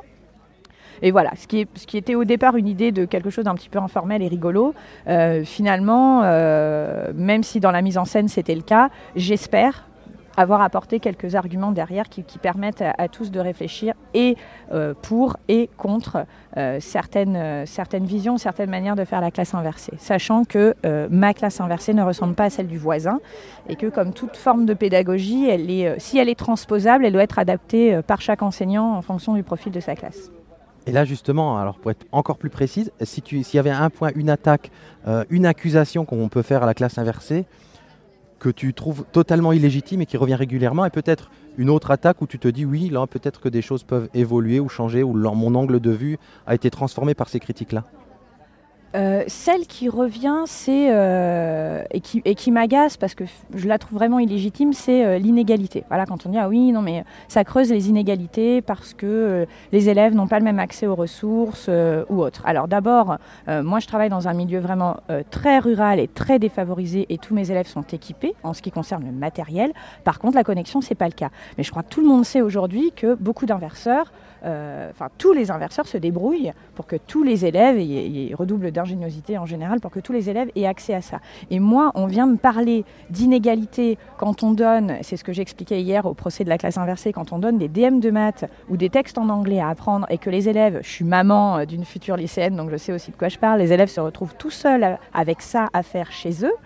Euh, moi, je la vois là, l'inégalité. C'est-à-dire qu'il y en a qui vont avoir leurs parents ou leurs voisins ou quelqu'un, les autres non. Ceux qui ne sauront jamais se débrouiller tout seuls, ceux qui savent déjà faire, donc on peut se poser la question de savoir à, quoi c'est utile. Euh, donc moi, c'est l'inégalité, c'est c'est vraiment un argument que je, que je ne peux pas entendre. Après, il y a d'autres arguments. Euh, sur, euh, bah oui, si tout le monde se met à faire classe inversée, bah, ça va faire beaucoup de capsules à regarder le soir. Ça reste euh, du travail à la maison. Ça, c'est un argument que je peux entendre et sur lequel je peux discuter. Mais finalement, je n'ai pas rencontré énormément de collègues ou de cadres ou de personnes en général qui puissent me donner un argument qui me fasse vraiment réfléchir et c'est finalement ce que je recherche. J'aimerais bien un jour avoir une vraie discussion avec quelqu'un qui, qui soit euh, pas forcément totalement contre, mais qui ait des arguments solides, qui m'amène moi à réfléchir sur ma propre pratique parce que c'est finalement ça qui nous permet d'évoluer. Ben, un grand merci Soledad, mais peut-être justement ce qu'il nous faut avant tout, c'est où on peut retrouver ton travail, où on peut retrouver éventuellement peut-être les capsules pour la classe. J'ai en face de moi quelqu'un Non, parce que je sais pas si tu vas le couper au montage ou pas, mais tu as oublié une question, Régis. Ah, mais évidemment, donc je le couperai pas au montage. Euh, la question traditionnelle de cet épisode de Nipédu, toi qui es là, qui es venu plusieurs années à Ludovia, qu'est-ce qui en fait d'après toi un événement particulier? Euh, Il y a plusieurs choses qui en font un événement particulier. D'abord, euh, le, dress code, hein, il n'y en a pas, donc c'est euh, tongs, short. euh, je trouve que ça permet de discuter avec des personnes avec lesquelles on n'aurait jamais discuté dans la vie. Par exemple, hier, j'ai discuté avec un inspecteur général de l'éducation nationale. J'ai mis 20 minutes à m'en rendre compte parce que j'ai pas regardé tout de suite son badge. Et c'était une discussion informelle et assez intéressante. Il y a tous les formats, il y a des explore camp, il y, y a des conférences, il y a le off aussi. Il y a beaucoup de discussions très intéressantes sur les bancs. Et moi, ça me permet de, de découvrir plein de choses, d'avoir plein de nouvelles idées et de repartir juste avant la rentrée euh, reboosté avec euh, de nouveaux projets et surtout de nouvelles rencontres et de nouveaux échanges. Soledad, l'a mal nommé, j'ai envie de dire, hein, puisqu'on est toujours tous derrière toi, Soledad, à suivre ton actualité, à voir quelles sont tes propositions pédagogiques, dont tu le sais, nous sommes extrêmement fans. Moi, j'ai bien aimé le passage sur euh, Je ne suis pas une ayatollah de la classe inversée, mais je crois que c'est le dénominateur commun de tous les, de tous les, ces enseignants qui enthousiastent tente, tâtonne, expérimente les processus qui sont liés à ce modèle d'action pédagogique, comme le dit le- la présidente de l'association Inversion la classe, ce modèle qui est la classe inversée, les classes inversées, vos classes inversées, nos classes inversées. Merci Soledad. Et donc pour répondre à la question de Régis de tout à l'heure, vous pouvez retrouver tout ça sur euh, madameflip.com. Merci à vous les garçons. Et bim Euh, jeudi, moi je sais quel jour on est, Régis, puisqu'on est le jeudi 24 août. Il fait extrêmement beau et j'ai envie de dire extrêmement bon sur Axe les Termes. Pas trop chaud pour l'instant, on est vraiment bien. Et euh, on est, on est d'autant plus à l'aise qu'on a la chance d'être avec, euh, avec deux personnes qui vont se présenter d'ici peu. Une personne que les auditeurs de Nipédu connaissent bien et une autre qui fait partie de ces personnes qu'on bah, qu'on rêve d'entendre, d'avoir au micro euh, Denis Pédu depuis euh, de longues années, puisqu'on on suit, on suit son dynamisme pédagogique sur les réseaux, on suit ses propositions, son enthousiasme. Alors je n'en dis pas plus, je vais vous laisser vous présenter peut-être dans l'ordre dans lequel je vous ai énoncé. Donc, euh, Madame, qui êtes-vous? Alors, je m'appelle Nathalie Couson. C'est pas ma première expérience Nipédu, puisque je pense que j'ai déjà discuté avec vous une couple de fois. Euh, donc, je suis ici au- à Ludovia cette année pour représenter euh, le rendez-vous des écoles francophones en réseau, le refaire, dont je m'occupe maintenant euh, à temps plein. Et je suis très, très, très, très heureuse d'être ici parce que j'ai fait d'extrêmement belles rencontres. des projets qui s'en viennent et de belles perspectives pour le refaire pour toute la francophonie. Et donc tu es accompagné de cette légende qui est? Brigitte Léonard, alors bonjour, Euh, je suis ici, euh, j'accompagne Nathalie en fait pour euh, parler du refaire édu. Alors je suis enseignante niveau CM1 au Québec et je tiens aussi un blog, Brigitte Prof, où je parle un peu de mes expériences pédagogiques. Et alors, raconte-nous un petit peu pour que nos auditeurs sachent mieux qui tu es et ton parcours pédagogique. Comment t'es venu cette envie, peut-être ce besoin de développer ces propositions pédagogiques qui sont euh, extrêmement ambitieuses ou en tout cas qui, prennent des risques et qui permettent d'engager les élèves dans, euh, l'action qu'on connaît? Euh, tout a commencé il y a une douzaine d'années. Euh, J'avais une classe euh, très difficile. J'avais de la difficulté à engager mes élèves dans leurs apprentissages et tout ça. Donc à ce moment-là, là, on parle de, de il y a longtemps. J'avais apporté ma tour, mon ordinateur en classe et on avait commencé à faire des enregistrements, des albums CD. On a utilisé aussi le, les appareils photo numériques. Alors avec ça, je me suis aperçue que ça permettait vraiment d'aller chercher quelque chose chez les élèves et de les engager pleinement. Et du coup, euh, là, tu es toujours enseignante, Brigitte. Tu continues cette exploration pédagogique. Est-ce que tu pourrais donner à nos auditeurs quelques exemples de ce que tu as pu euh, mettre en place ces, derniers mois, ces dernières années dans ta classe? Oui, alors toujours enseignante. J'étais avant au niveau CP pour euh, 13-14 euh, 13-14 années et maintenant je suis avec les plus grands. Donc on, fait des projets un petit peu plus ambitieux. Euh, on a fait, on fait des émissions de radio qu'on publie. Euh, on fait des capsules. On invite les parents à venir euh, parler de leur métier, de différentes choses. J'aime bien euh, aller chercher la communauté autour, euh, euh, amener les gens dans la classe. Euh, on fait aussi des, un journal scolaire qu'on publie en ligne, qu'on va aussi imprimer. Donc, les, écrits, tout ça, qu'on va publier. Donc, ils écrivent pour être lus par des vrais gens, par la communauté. Et, alors, ça fait le, lien parfait. Le lien justement entre ton travail, ce que tu fais, tes élèves, et ce rendez-vous des écoles francophones en réseau, le REFER. Oui, alors moi, j'y participe depuis euh, les tout débuts. Euh, j'ai fait di- différents projets. Euh, un, que j'ai en tête, c'est le Petit Chaperon Rouge 2.0, où on a fait la réécriture du conte avec des classes de la fran- francophonie et qu'on a présenté lors du refaire, puisque le refaire, c'est un peu la vitrine de, tous les projets qui sont vécus durant l'année. Toi, Nathalie, sur, euh, alors tu es là pour le REFER, euh, vous, venez de loin, vous venez d'outre-Atlantique. Tu viens ici pour fédérer des, des, écoles, des, des, collègues, pour faire parler du REFER. Quels sont tes, tes projets ici sur un événement comme Ludovia? Ok. Alors, euh, c'est bah, en fait, ma présence ici, euh, c'est un petit peu tout ce que tu as dit. C'est-à-dire, c'est rencontrer des enseignants qui ont, qui ont fait des projets très intéressants, qui pourraient plaire, intéresser des enseignants qui ont déjà travaillé avec nous dans le cadre du refaire, ou d'autres qui ne connaissent pas encore le refaire, mais qui, euh, qui, vont, euh, qui vont apprendre à nous, à nous connaître. Donc euh, c'est aller chercher ces enseignants innovants, puisque c'est une des missions du refaire, c'est de montrer des pratiques innovantes dans la salle de classe, des pratiques qui la plupart du temps mettent en avant le potentiel des technologies. Donc ça c'est un des un- une des, je dirais une de mes missions ici. L'autre mission c'est vraiment de, travailler à connecter cette francophonie qui, qui marche, qui, qui veut faire les choses autrement. Donc ça c'est une, c'est une des valeurs du refaire, la, connexion des, commu- des communautés éducatives francophones. Donc en, en venant ici, ben, c'est sûr que j'ai, euh, le refaire peut, euh, euh, connaître, se faire connaître et établir aussi des partenariats pour les, pour les prochaines éditions. Euh, D'ailleurs, l'édition 5 euh, du refaire aura lieu les 22-23 mars 2018. Euh, donc, euh, on est ici pour voir aussi comment euh, des foyers vont pouvoir se créer euh, dans différentes académies en France. Euh, avec euh, ici, il y avait aussi, il y avait aussi des Belges. euh, Donc, euh, il y avait des gens, euh, euh, des, euh, des dom-tom aussi. Donc, euh, j'ai pu, euh, j'ai pu euh, prendre contact avec tous ces gens-là, montrer tout ce qui s'est fait depuis 4 ans.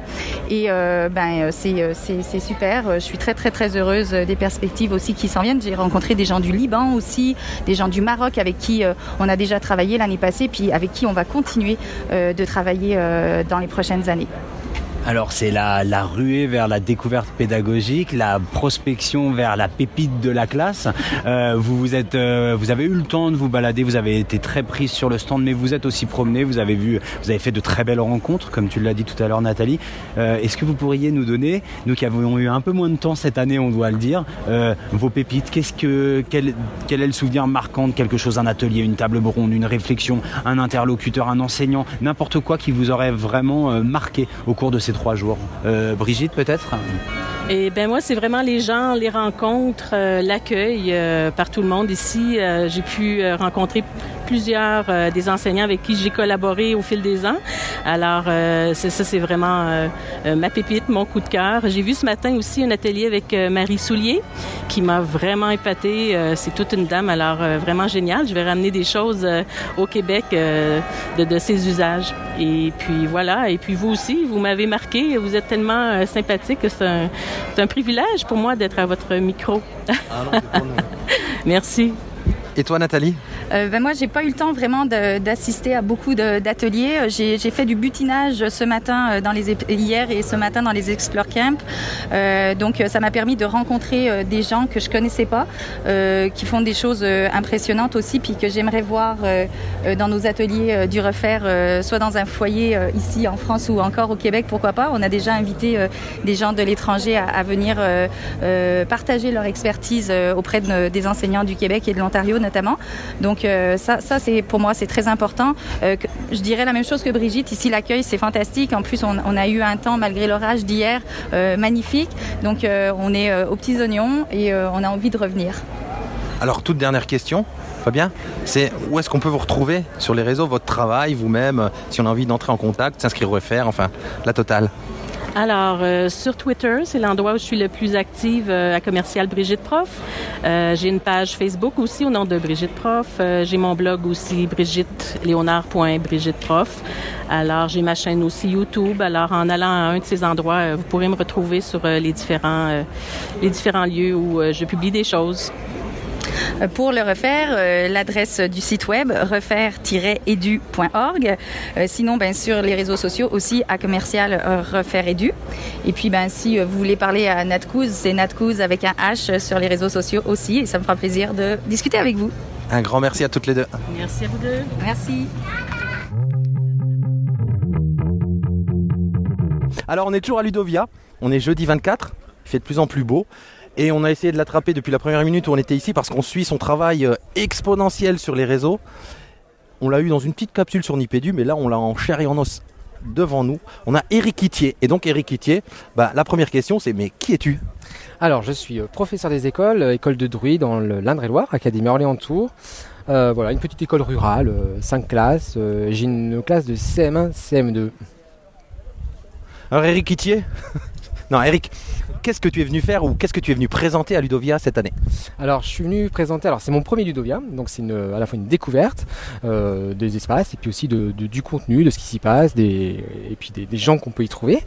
Euh, et puis, donc, moi, je présente deux, deux ateliers. Enfin, j'ai présenté deux ateliers. Un atelier sur euh, euh, qui s'appelle Code H, euh, qui est l'utilisation du robot Nao euh, avec une classe de CM1, C2, une classe de CE2, CM1, euh, avec pour objectif de pouvoir créer une application euh, à destination d'enfants autistes ou d'enfants déficients visuels, avec un partenariat, un multi-partenariat avec l'École nationale supérieure de cognitique de Bordeaux, Polytech Tours, le CHU de Tours et puis les différents établissements euh, spécialisés qu'on a, qu'on a ciblés pour mener à bien le projet.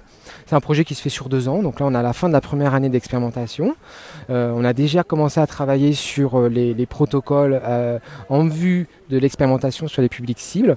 Et donc ça, ça se fera sur cette deuxième année d'expérimentation avec, euh, j'espère, mais ça se fera, parce que moi je suis toujours positif, en juin, la mise en, en place, euh, non pas de façon commerciale, mais de façon expérimentale, cette petite application pour euh, voilà, faciliter finalement la vie et le quotidien des élèves qui sont en situation de handicap parce que euh, voilà, la genèse, c'est que je me suis retrouvé face à des, retours comme quoi il y avait des manques dans ce, secteur-là. Donc voilà, je me suis infiltré là-dedans et je propose ça euh, dans une échelle, je dirais, très expérimentale et puis très très simple, on va dire. Quoi.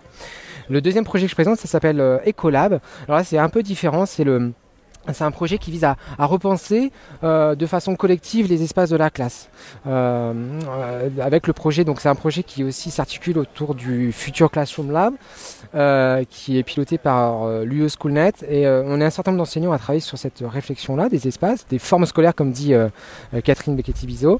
Et voilà, le but, c'est de finalement repenser deux espaces physiques de classe en enlevant les murs physiques hein, euh, et en essayant, de, en essayant de créer un lieu unique de travail où vont circuler euh, les élèves euh, et pour pouvoir créer des choses spécifiques dans des espaces euh, qui sont dédiés soit à la création, soit à l'expérimentation, soit à la présentation, soit à l'interaction, etc. Donc voilà, donc là c'est un projet qui naît cette année, en début d'année. On va, on a commencé à faire des plans. Les, élèves ont dessiné les plans de ce nouvel espace de classe. Et là, on est dans la mise en œuvre, dans le don de matériel. On récupère des choses, des objets des familles qui nous prêtent gracieusement des objets pour mener à bien finalement le, toute cette démarche voilà, réflexive qui à la fois s'appuie sur euh, le côté un peu émotionnel, prise en compte du corps de l'apprenant dans ses apprentissages, pour mener à bien bah, la construction de ses savoirs tout simplement, et puis favoriser le bien-être, euh, l'envie, la motivation, etc. Donc je suis venu présenter ça, puis accessoirement je suis venu présenter un- un- une conférence pour le CLIC X sur euh, justement la classe MAC, la pédagogie de la créativité. Alors, tu es un enseignant qui est extrêmement inspirant. Pour, euh, pour les autres enseignants, Euh, tu as énormément publié ces derniers temps. Régis a employé l'adjectif exponentiel. Je trouve qu'il a été particulièrement bien choisi. Euh, mais toi, qu'est-ce qui t'inspire et plus spécifiquement sur ce que tu as pu peut-être voir au cours de tes pérégrinations, j'arriverai à le dire ludovienne. Qu'est-ce que qu'est-ce qui t'a frappé, qu'est-ce qui t'a marqué? À quel moment tu t'es dit ah oui ça, là il y a une idée à creuser et c'est quelque chose vers lequel je pourrais me tourner dans les quelques mois, années à venir? Alors, je trouve que c'est une très belle question, une très belle remarque parce que moi, je connaissais pas du tout Lud- Ludovia, je savais pas. Alors, si je connaissais un peu le public des, enseignants, mais voilà, des fois, on peut s'attendre à des choses qu'on retrouve pas forcément. Moi, ce que j'ai retrouvé, et ce qui me marque, et c'est aussi euh, le, retour que j'ai de cette table ronde là autour des espaces avec euh, avec Bruno Vergne et euh, Vincent Fayet, par exemple, c'est la reprise en compte du corps, des émotions et de la place finalement des élèves dans, dans les apprentissages, puis dans les différents espaces scolaires. Et là, je trouve qu'il y a quelque chose qui est à creuser en fait et, et à amplifier. Voilà. Et tout à l'heure, j'ai discuté avec un collègue en disant voilà, on a un support qui est numérique, qui est facilitateur d'expérience, mais derrière, il y a des humains quoi. Il y a des humains, il y a des élèves, et puis aussi il y a une, une, réflexion autour de la construction du citoyen de demain. Demain, on va être entouré numérique. Oui, ça va être euh, ça va être porteur et on va se faire beaucoup de choses. Mais derrière ces usages et derrière ces outils et ces productions concrètes, il y a des hommes, il y a des individus, il y a des enfants, et ces enfants-là qu'il faut qu'on forme. Et je trouve que la dimension aussi qui moi qui m'intéresse et qui m'inspire, c'est la dimension vraiment euh, la sociologique, anthropologique de l'élève. Tu es un corps apprenant, comment tu vas te mettre à travailler, dans quelles conditions tu vas te mettre à travailler? Et ça, c'est des variables qu'on doit mesurer, quantifier pour pouvoir après appréhender nos pratiques pédag- pédagogiques personnelles et après tout ce qui en découle. Mise en place d'activités, mise en place de- de- d'applications spécifiques, mise en place d'outils spécifiques pour pouvoir amener finalement Voilà, la pensée de la recherche avec l'appui du terrain. Euh, voilà, je- par rapport à ça, moi je suis en contact avec une chercheuse suisse qui travaille à la HEP de Vaud, euh, qui m'incite à prolonger finalement cette réflexion-là euh, dans une recherche finalement qui conduirait à dire que tout ce qui est émotion, créativité, corps apprenant, corps enseignant aussi, permettent finalement de, participer, comme dit Carsanti, à la construction du monde de demain. On parlait dans une émission récente du socio-emotional learning. Je pense que là, tu fais complètement écho avec euh, cette petite, euh, enfin cette rubrique euh, qu'on avait pu aborder. La question traditionnelle, Régis, enfin en tout cas traditionnelle pour l'édition Ludovia 14. Alors, la question c'est, tu nous as dit c'est ton premier Ludovia, et qu'est-ce qui, selon toi, ou pas, fait la particularité de cet événement-là? On se doute bien que tu as participé à bien d'autres événements. Euh, ce qui fait la force, c'est le côté euh, euh, mode de mode vacances, mais mode vacances finalement sérieux quoi. Voilà, c'est-à-dire que on est certes là sur nos temps perso, on va se le cacher, mais on est là aussi pour aller découvrir des choses, pour aller apprendre, et puis aussi pour aller casser des barrières. Euh, euh, hiérarchiques en fait, en- en- entre guillemets hiérarchiques. Voilà, euh, il y a des choses que au départ je m'autorisais pas à faire. Je parlais tout à l'heure de Catherine Becchetti-Bizot que, que j'admire énormément pour sa façon de penser, sa façon de faire, et je me disais bah j'y vais, j'y vais pas, je vais aller lui parler, demander des choses.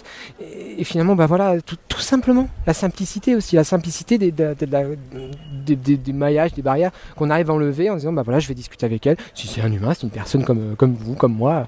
Et, on va pouvoir échanger, puis aussi faire avancer voilà, des, réflexions communes. Et c'est ça que je trouve vraiment euh, super intéressant, ces modes de décontracter, mais décontracter aussi, on amène, euh, on apprend, on partage. Alors c'est le terme en plus de ce, de ce Ludovia 14, hein, échange, partage et contribution, euh, mais dans une certaine euh, voilà euh, tranquillité. En plus, on a le soleil, on a la chaleur, on a le, on a l'environnement aussi qui fait que on, s'y sent bien. Et je trouve que ça, c'est tout un ensemble qui, contribue pour le coup à, euh, échanger. hein, et à partager, puis à, aller voir des personnes qu'on n'aurait peut-être pas osé voir dans un autre contexte plus institutionnel. Horizontalité, grave. Euh, alors, comme on l'a dit, tu publies énormément de choses. Où est-ce qu'on peut retrouver ton travail? Où est-ce qu'on peut te contacter à titre perso? Euh, Quels sont tes arrobas, tes réseaux Alors moi, pour le coup, j'ai pas pour l'instant de, de site ou de blog. euh, voilà, il, est- il est en construction, il est en, lab- en élaboration. Euh, on peut me retrouver sur euh, mon compte Twitter où je publie bah, énormément. C'est mon seul espace de, de partage. Donc euh, @meacid57. Et puis euh, voilà, des fois, je publie sur des, des, sur des documents comme ça en ligne. Mais finalement, mon espace de partage, moi privilégié, c'est mon réseau Twitter. Voilà. Et c'est? Arrobase meacid57. Un grand merci, Eric. Merci beaucoup à vous. C'est dans la boîte. Alors, toujours Ludovia, on s'est mis un petit peu au frais hein, en ce jeudi 24 août parce qu'on en a grand besoin. On est en train de se désaltérer là et ça fait du bien. Et ça fait aussi du bien de pouvoir enfin l'avoir au micro. On le dit souvent, mais ça n'est pas que pour le lancement. Il y a de, des personnes après qui on court, on court et qui un jour on finit à- par avoir au micro. Donc là, c'est quelqu'un qu'on apprécie énormément. Euh, la qualité professionnelle équivaut, je pense, à ces grandes qualités humaines qu'on apprécie très largement. C'est Axel Jean. Nous, on le connaît, vous, vous ne le connaissez peut-être pas. Quoique, Axel Jean, est-ce que tu pourrais te présenter à nos auditeurs, s'il te plaît Bien, bah, bonjour à tous. Euh, merci beaucoup pour cette invitation parce que moi aussi ça me fait très plaisir et c'est vrai qu'on s'est raté quelques fois. Alors Axel Jean, je suis euh, donc euh, chargé de mission à la DNE, la Direction du numérique pour l'éducation, et je suis chef de projet pour un projet assez important qui était la création de banques de ressources numériques. Cycle 3, cycle 4. Dans une vie antérieure, j'étais conseiller pédagogique, donc dans le premier degré. Je pense que comme présentation, ça va assez bien. C'est vraiment pas mal. Mais alors du coup, c'est en forme de teaser. C'est quoi ces banques de ressources numériques? Alors les banques de ressources numériques, c'était une volonté de l'État euh, de fournir aux enseignants du CM1 jusqu'à la troisième des contenus et des services pour faire la classe, pour répondre aux besoins métiers, euh, euh, de, donc en- dans plusieurs disciplines, euh, les disciplines de français, mathématiques, histoire, géographie, les trois sciences du collège, donc SVT, physique, chimie et technologie, et trois langues vivantes pour commencer. Donc des grains, euh, des vidéos, des audios, euh, des exercices, euh, des questionnaires, mais aussi des services pour composer ses propres cours, agrémenter, augmenter ses supports de cours, réaliser la classe avec le numérique et aussi par, la partie d'évaluation. Donc ça a été livré, construit l'année dernière, livré et disponible dès à présent. Et c'est disponible pour, les enseignants gratuitement, euh, voilà, de- depuis dès à présent. Et là, il y a les petites dernières qui viennent d'arriver, ce sont les banques d'espagnol euh, cycle 3, cycle 4 et d'allemand cycle 3. Et il y en aura d'autres, euh, peut-être qu'on va en parler plus tard.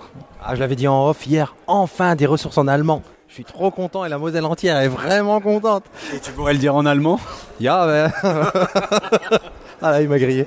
Euh, non, alors du coup, moi, la question de, de, de l'enseignant, c'est qui a produit ces ressources? Alors, c'était des marchés publics. Donc, l'État, en fait, euh, vient avec un financement. On opère un marché public, donc c'est transparent. Il y a des critères qui sont validés, posés par le ministère. Euh, ensuite, euh, sur ces marchés publics, sont venus répondre des, des, des candidats qui étaient souvent des consortiums d'entreprises. Donc, on a des pure players, par exemple, euh, la société Tactileo Mascotte, et on a aussi des éditeurs qui sont venus avec euh, des petites startups qui apportaient la partie technologique ou un attrait pédagogique particulier. Donc, c'était des marchés plein de candidatures. Le ministère, avec une instruction très complexe, avec plusieurs instructeurs, inspection générale, DGESCO, DNE, universitaires spécialistes du domaine disciplinaire. On a sélectionné les meilleurs dans ces candidatures par discipline. On les a qualifiés, on a pointé les faiblesses, donc on a négocié avec eux, on leur a indiqué qu'il faut améliorer ci, améliorer ça. Ils ont fait une seconde offre et cette seconde offre gagne. Voilà, voilà comment on a procédé en fait. Tu nous as parlé tout à l'heure, en tout cas, tu nous as, as commencé à nous faire saliver avec euh, le développement de, cette banque de ressources. Euh, c'est quoi le, le plus 1, la prochaine étape? Alors, la prochaine étape, là, je vous ai dit c'était vraiment très orienté cycle 3, cycle 4, et clairement, il y avait un immense attendu vers le cycle 2. Donc, c'est des choses, alors, euh, bon, ça sera pour Nipédu, c'est des choses sur lesquelles on travaille encore. Les marchés ne sont pas lancés, on va aller vers euh, probablement le français cycle 2, avec euh, une focale très particulière sur les enjeux OCP, et les mathématiques et découvrir le monde avec la partie scientifique, pour faire des mathématiques appliquées, soit concret pour des élèves d'un jeune âge, donc en cycle 2. Ça, c'est deux banques qui vont probablement arriver. Alors, je vous dis, hein, tout ce que je vous dis, c'est sous réserve de travaux que nous réalisons à la DNE, de, de travaux que nous devons faire avec la DGESCO au ministère. Et ensuite, il y a une autre banque qui va être développée, c'est une banque langue et culture de l'Antiquité, ce qui va permettre de rajeunir les pratiques au collège et lycée sur euh, donc euh, essentiellement latin et grec. Une autre banque très très pertinente euh, et qui aura une grande utilité pour les élèves allophones et pour les adultes allophones, ça sera euh, français langue seconde, français langue étrangère, collège et lycée. Et enfin, une dernière banque qui sera une banque qui va compléter toutes les langues vivantes non abordées actuellement. Actuellement, on a anglais, espagnol, allemand. On va faire une banque qui va aborder toutes les autres langues euh, officielles. Donc, ce sera très orienté plutôt du côté des services pour faire la classe autour de la langue vivante, donc des services numériques autour de la pratique de l'oral, par exemple, et qui permettra d'aborder de l'italien, de l'arabe, de l'hébreu, du chinois, du japonais, du portugais, j'en oublie sans doute, du catalan si on veut, puisque l'enseignant pourra apporter ses propres ressources, etc. Voilà vers quoi on tend. C'est travail en cours, hein, évidemment. J'ai une question, je suis enseignant à l'heure où passe cette émission, euh, l'année a commencé et je découvre ces ressources, mais je les découvre où? Alors c'est extrêmement simple. Si je suis enseignant du premier degré, vous avez un portail qui vous est dédié, qui est prime abord, qui s'occupe de tout ce qui se passe dans le premier degré et dans le numérique. On a mis un espace sur la droite du portail que vous ne pouvez pas louper, c'est l'accès unifié aux banques de ressources. Donc là, on vient d'ouvrir, comme je vous disais, les petits nouveaux accès sur espagnol cycle 3, allemand cycle 3, mais il y a aussi toutes les autres disciplines. Euh, donc là, après sur le site d'Eduscol, sur le site de l'école numérique si vous voulez, et sur les portails académiques, systématiquement, il y a les entrées qui sont proposées. Sinon, bah, je, là, je ne vais pas vous dire toutes les adresses, mais il y a les adresses qui permettent d'accéder directement à ces ressources-là. Et quand on a cette chance-là, c'est déployé progressivement toute l'année via les ENT naturellement dans l'espace. On va voir s'allumer toutes les petites briques des banques de ressources numériques, discipline par discipline. Alors on va compter sur Axel pour nous envoyer tous ces liens, on les mettra dans les notes de l'émission, comme ça les auditeurs n'auront plus qu'à cliquer. Euh, Axel, une question euh, plus euh, personnelle et plus euh, euh, temporalisée, j'ai envie de dire, dans, dans l'ici et maintenant. Euh, toi, tu connais bien l'événement Ludovia, tu n'en es pas à ton premier Ludovia.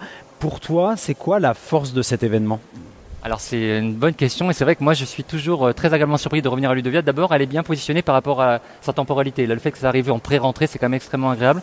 Ce que j'aime beaucoup à Ludovia, c'est euh, la possibilité, presque le off, tout ce qui se passe de manière informelle, ces rencontres qu'on ne ferait peut-être pas sur un salon euh, beaucoup plus spécialisé. Donc il y a un plan d'animation qui est vraiment fantastique déjà, mais on croise des gens qui sont en train d'inventer leurs projets, qui les partagent un peu comme vous faites vous régulièrement sur Twitter, EMC Partageons pour nommer que ces deux-là. En fait, c'est cette possibilité de travailler, de rencontrer entre pairs et de faire des rencontres qu'on n'a pas planifiées. En fait, voilà, là c'est cette mixité euh, pédagogique, sociale, avec des industriels, avec euh, des, des forgerons de l'éducation qui sont les enseignants. En fait, ça c'est vraiment euh, très très précieux. Et moi, je, je peux le dire. En fait, je pense que c'est vraiment la particularité de Ludovia par rapport à d'autres salons qui sont des fois un peu plus chacun dans sa petite boîte. En fait, voilà. Donc là, c'est cette chance de se croiser. Euh, Axel, une toute dernière question avant de te libérer parce qu'on sait que tu es très pris. Euh, où est-ce qu'on peut te retrouver? Alors toi, l'actualité que tu véhicules ou l'institution que tu représentes? Alors nous, euh, c'est très clair, hein, c'est vrai que tout ce travail là que je vous ai présenté, c'est le travail de la direction du numérique pour l'éducation. On, travaille aussi avec les académies et la DGESCO bien sûr. En fait, on a un portail qui s'appelle écolenumérique.education.fr. Donc je vous donnerai toute l'adresse, comme ça on sera tout au clair là- là-dessus. Et là-dessus, vous avez toute l'actualité qui concerne le numérique au sens large pour l'école en fait. Voilà, de la maternelle jusqu'à l'université. Un très grand merci Axel. C'est un immense plaisir en tout cas de le faire enfin et puis on va se retrouver. Et puis de toute façon, je suis bien bien nipédu. Et vos projets. À bientôt. Et vous entendez les voix? Lesquels Bah, Les voix Les voix. Les voix, les Edu Voices Oh oui Bon Nico, puisqu'on t'a sous la main, c'est à toi de lancer la première question. La question traditionnelle de Nipédu, c'est quoi? C'est qui êtes-vous? Alors moi je suis Cécilia Pinto, je suis professeure d'espagnol euh, à Lille, actuellement étudiante en ingénierie pédagogique euh, multimédia et community manager chez EduVoices. Bonjour, je suis Joris Renaud et euh, je suis cofondateur de EduVoices. C'est simple et efficace. Bonjour, je suis Fabien Aubard et je suis content d'être à Ludovia. Alors dis-moi Fabien, qu'est-ce que tu fais dans la vie? Alors je, fais tout un tas de choses, mais, euh, à mes heures perdues, euh, j'interviewe des gens qui sont très actifs dans le milieu de l'éducation et notamment les EduVoices qui sont avec nous. Alors nous, on sait ce qu'est EduVoices, vous ne le savez peut-être pas. Alors EduVoices, c'est quoi? Ah, qu'est-ce que c'est EduVoices? C'est une communauté d'enseignants, euh, des enseignants qui ont envie de faire évoluer leur, leur pratique pédagogique et, et qui sont passionnés, qui ont envie vraiment de, de faire bouger les choses, de faire bouger les choses pour leurs élèves et qui sont curieux de découvrir de nouvelles pratiques. Et du coup, bah, nous ce qu'on fait, c'est que on met en lien ces enseignants qui ont envie de, euh, bah, partager ces pratiques à travers euh, bah, toute une communauté partout en France. Maintenant, il y a plus de 2000 euh, enseignants sur les ateliers et qui du coup organisent des ateliers à la fois en présentiel et en ligne. Alors ces enseignants inspirants euh, entre lesquels vous créez du lien, ils viennent vers vous, c'est vous qui allez les chercher Ça se passe comment? Alors déjà on est en contact avec eux via les réseaux sociaux, notamment Twitter euh, et Facebook. Et ensuite euh, en effet on a eu énormément de, de demandes de collègues qui sont motivés pour dynamiser leur région et donc devenir ambassadeurs et organiser des ateliers pour créer des micro-communautés locales pour échanger sur les pratiques et comme disait Joris, évoluer dans nos pratiques pédagogiques. Et concrètement, comment ça se passe si je fais partie d'un de, ces enseignants désireux de pouvoir partager autour de mes pratiques? Bah, typiquement, on va prendre le cas d'un enseignant qui est euh, sur Nantes, par exemple. Euh, et ben, je m'inscris. Euh, tout est gratuit sur EduVoices. Euh, et c'est là où on nous demande allez où l'embrouille. Euh, et ben, tout simplement, en fait, c'est que euh, on est on, on est à but non lucratif. C'est-à-dire qu'on organise tout ça et on va chercher des mécènes qui financent qui financent tout ça. Et pour reprendre notre histoire avec notre notre enseignant à Nantes, bah, il s'inscrit et il reçoit des petits mails sur sur 10 jours pour pour avoir le même vocabulaire en fait de la communauté. Et ensuite, bah, il reçoit des mails sur euh, la communauté de Nantes qui organise un atelier, par exemple, sur la méditation en classe, sur la classe inversée, la créativité, la collaboration avec le numérique. Et du coup, il a la possibilité de venir euh, dans, sur son temps libre pour pouvoir échanger avec des enseignants qui sont de tout niveau et de toute discipline. Parce que le but, c'est de mélanger, de faire un melting pot et de se dire que bah, un enseignant du premier cycle, il peut apprendre quelque chose à un enseignant du supérieur et inversement. Ça, c'est- Ludovia, qu'est-ce que EduVoices vient faire à Ludovia? Qu'est-ce que vous avez C'était aussi, je crois, votre premier Ludovia. Alors, il y a deux questions en une. Comment vous avez vu Kiss Ludovia? Et qu'est-ce que vous veniez y chercher? Qu'est-ce que vous veniez y faire? Alors moi, euh, qui adore les relations, qui adore euh, rencontrer euh, les twittos en IRL, bah, j'ai eu ma dose. Euh, donc je repars rev- revigorifiée et j'adore. Moi, j'adore faire des, rencontrer des collègues, partager des pratiques. tout ça, j'adore. Et puis nous, c'est ce que c'est ce qu'on veut aussi instaurer. C'est des petits, des mini Ludovia, un petit peu partout euh, en France, euh, à l'échelle locale, pour bah, justement s'inspirer les uns des autres, euh, collaborer, tout ça pour développer le potentiel de nos élèves, bien entendu. Ouais, ce qui est bien aussi, c'est qu'on a des ambassadeurs euh, de toute la France qui sont venus à Ludovia. Donc nous, c'est une super occasion pour pouvoir bah, justement échanger avec eux, se rencontrer, euh, parler, euh, faire des conneries, boire des coups et, surtout bah, rencontrer les copains, voir les copains et tout ça. Donc ça aussi, c'est pratique parce qu'on a un temps à accès terme où on peut tous se réunir et puis préparer l'année comme il se doit. Je veux apporter ma voix à EduVoices. Là, tout de suite, je suis un enseignant. C'est quoi le, premier pas à faire? Le premier pas, c'est euh, de s'inscrire euh, à la communauté. Donc euh, il y a un gros bouton bleu sur, sur le site eduvoices.com et des petites questions à remplir pour pouvoir bah, commencer à échanger avec nous et voir comment est-ce qu'on peut s'impliquer. Et l'autre chose, c'est aussi de s'abonner sur les réseaux, typiquement Facebook et Twitter. Twitter, on est très très actif, on fait une grosse grosse veille quotidienne et du coup, bah, on partage cette veille et, et ces articles qui peuvent être intéressants et ces ressources qui peuvent être intéressantes euh, bah, à tous les abonnés euh, qui nous suivent sur Twitter par exemple. Et ensuite, si vous voulez rejoindre la communauté en tant qu'ambassadeur, vous m'envoyez un mail à cecilia at eduvoices.com. Ok, bien on peut, tu peux compléter Cécilia du coup avec euh, l'arrobase sur Twitter et le compte Facebook qui va de soi, j'imagine. Eduvoices. Merci beaucoup, les copains. Ravi de vous avoir vu, rencontré pour certains. Et on vous souhaite euh, un bon Ludovia, une fin Ludovia euh, bien heureuse. Super. Merci. J'ai pas les mots. Hein. C'était pour conclure, mais pouf, ça a été rude. Jeudi 24 à la terrasse du Couloubré. Et d'ailleurs, tiens, je vais saluer Jérôme, le patron du Couloubré, euh, à qui je dois une fière chandelle. Voilà. Euh, on est attablé. Alors, vous imaginez bien que Régis est avec moi, mais on a un invité. Alors, je sais pas si c'est un invité ou un compère, on pourrait dire un collègue en tout cas, quelqu'un qu'on avait très très très très très envie de rencontrer. C'est Jeff, Jeff Simon, Jean-François Simon. C'est ça, bah c'est ouais. exactement ça. Alors, Jean-François Simon, si pour de vrai vous le connaissez puisque vous êtes amateur de podcast, mais pour ceux qui ne le connaîtraient pas, bah, on va le laisser se présenter. Alors, Jeff, qui es-tu? Alors, euh, ben, moi donc Jeff Simon, comme tu as dit, hein, euh, on me connaît peut-être plus pour le podcast e-teachers. Alors, euh, j'ai plusieurs casquettes, mais c'est comme ça que vous me connaissez en tout cas, et, euh, et content de vous avoir rencontré, euh, avec les baskets en plus je vous ai rencontré, donc j'étais assez content. Voilà. Les claquettes et les baskets. Mais, mais. E-teach. Et les chaussettes, pour certains en tout cas. E-teachers, c'est quoi e-teachers?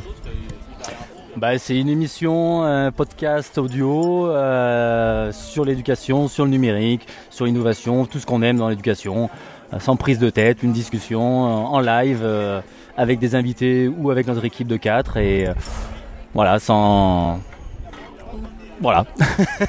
Alors, tu parles d'une équipe de 4, est-ce que tu pourrais nous présenter, puisqu'ils ne sont pas là, tes trois autres compères?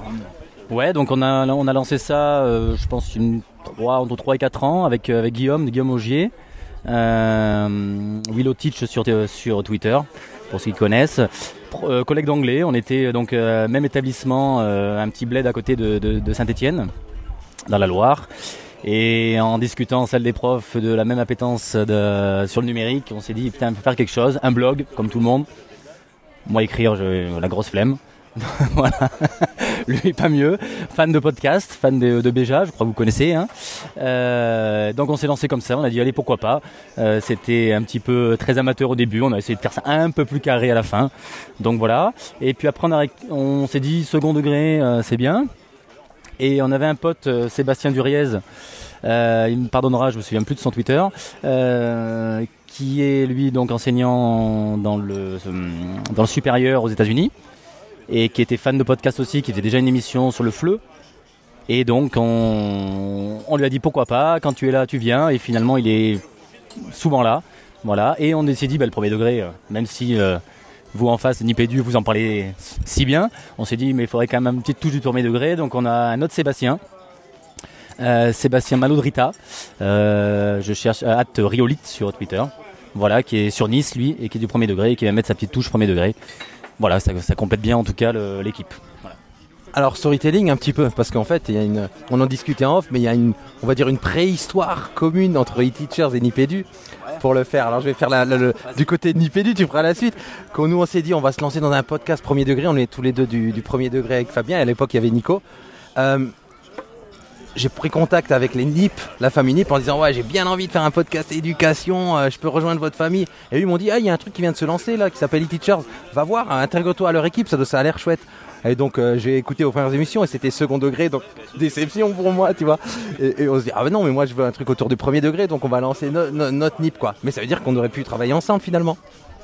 Ouais, alors moi je vais te raconter la même anecdote euh, à peu près. Voilà, l'autre côté, moi je reçois. Il voulait agrandir la, la famille NIP, hein, donc euh, Ben Kurdi. Et, euh, moi j'ai juste envoyé un petit commentaire en disant Ah ouais, ce serait cool un NIP, un NIP teach, un NIP quelque chose. J'ai dit euh, sur l'éducation. Un NIP school. j'ai dit on a, on, on a commencé Teachers, va voir, voilà. Et j'ai eu une réponse. Il m'a dit Oui, il y a un autre, un autre co- on m'a déjà contacté pour ce sujet-là. Et puis bon, ça s'est terminé comme ça, mais c'est vrai que ça aurait pu le faire. Des origines euh, communes, toi tu connais ma passion par, pour la paléoanthropologie, bah, on est en plein dedans. Euh, euh, du coup, pour que, pour que si jamais il y avait des, des poditeurs qui n'étaient que des poditeurs de, de Nipédu, puisque c'est là que vous nous écoutez, on parle dans toutes les émissions et ils connaissent bah oui, j'essaie, j'essaie de mettre le forcing, mais toi, euh, Jeff, avec la différence entre les deux podcasts, parce que moi je la vois, je la sens la différence. Toi, comment tu l'aperçois? Quelle différence entre, entre nos, nos deux propositions, qui, à mon sens, sont complémentaires? Bon, tu me diras, hein, tu compléteras. hein, euh. Euh, moi, je pense qu'on on est, on s'est basé surtout sur les outils au départ, hein, sur les outils pour aider le prof, pour euh, travailler avec les élèves. Euh, on aime bien aussi, euh, on, réagit sur pas mal d'articles innovants, sur des projets innovants, etc. On est peut-être, euh, on, travaille- on essaie de plus élargir le côté franco-français. Je sais pas si vous êtes d'accord avec moi.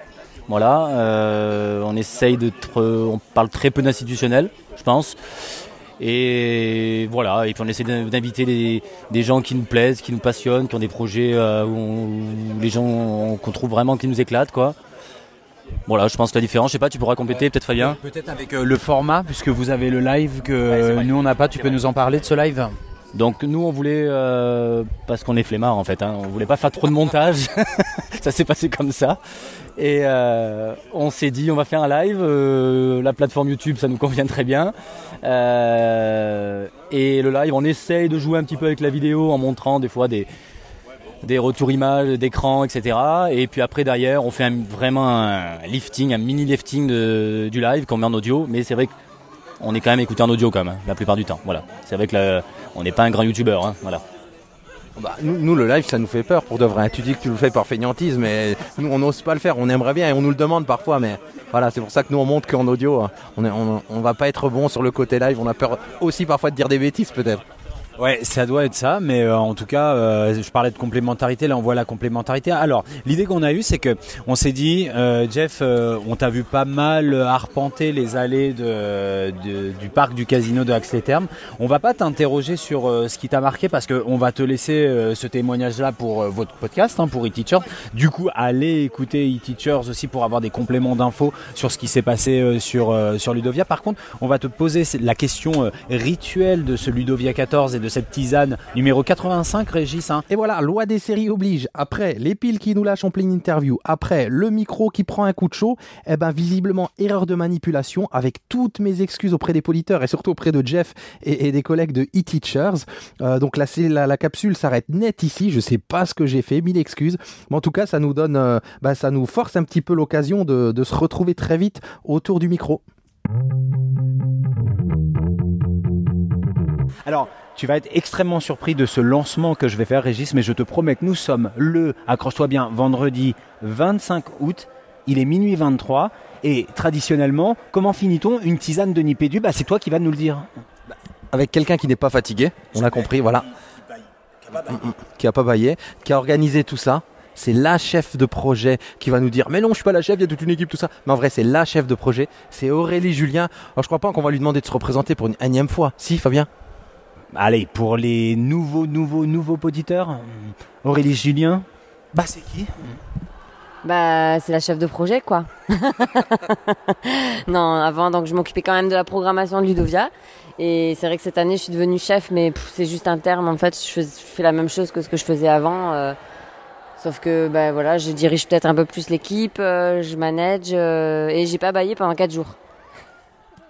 Ok, vous avez compris que, que derrière cette euh, présentation pré- pleine d'humilité, il y a une, un travail colossal, hein, Régis, c'est ce qu'on peut dire. Et puis quand même quelques nouveautés de cette année. Donc on vous invite à aller euh, écouter les précédentes tisanes euh, sur les Ludovia 11, 12, 13. Mais pour ce Ludovia 14, tu sais, beaucoup de participants, Aurélie, nous ont dit j'ai l'impression de vivre un nouveau Ludovia. Et je trouve que ça, c'est quelque chose qui est intéressant de te rapporter à toi, chef de projet. Donc, quelles ont été les grandes nouveautés, ce qui a été, euh, disons-le, les, les, les, les, modifications, les transformations de ce Ludovia 14 Euh, Je suis contente d'entendre ça parce qu'en fait, c'était l'objectif. Avec Eric l'année dernière, quand Ludovia s'est terminé, on était à 800 participants et puis euh, on s'est dit, bah, euh, Axe-les-Thermes, c'est un petit village, de toute façon, on pourra pas pousser les murs, ça restera Axe-les-Thermes. Mais comment on peut faire pour réorganiser les lieux, pour faire que justement, bah, ça soit nouveau, quelque chose de nouveau, parce que bon, on est quand même à la 14e édition, ça fait 10 ans qu'on est sur Axe, donc on s'est dit, bah voilà, faut faire quelque chose de nouveau et on a ré, on a repensé les lieux. On a réimaginé le parc. On s'est dit, bah, on pourrait faire vraiment The Learning Village, ou le Learning Village. Et vraisemblablement, ça a marché, puisque bah, voilà, tous les retours qu'on a, c'est effectivement, euh, ah, c'était beaucoup plus aéré. euh, et donc là, on doit être à 1050 participants. C'est pas les chiffres officiels, parce que j'ai pas, on n'a pas vraiment regardé le fichier précisément. Donc on sera peut-être un peu moins ou peut-être un peu plus. Mais on a fait quand même euh, 200 participants de plus. Et je l'ai pas senti. Je l'ai pas senti. Il y avait du monde, mais c'était fluide. Il n'y avait pas de foule. On n'était pas en train de jouer des coudes. Alors que l'édition précédente à 800, bah, on pouvait jouer des coudes.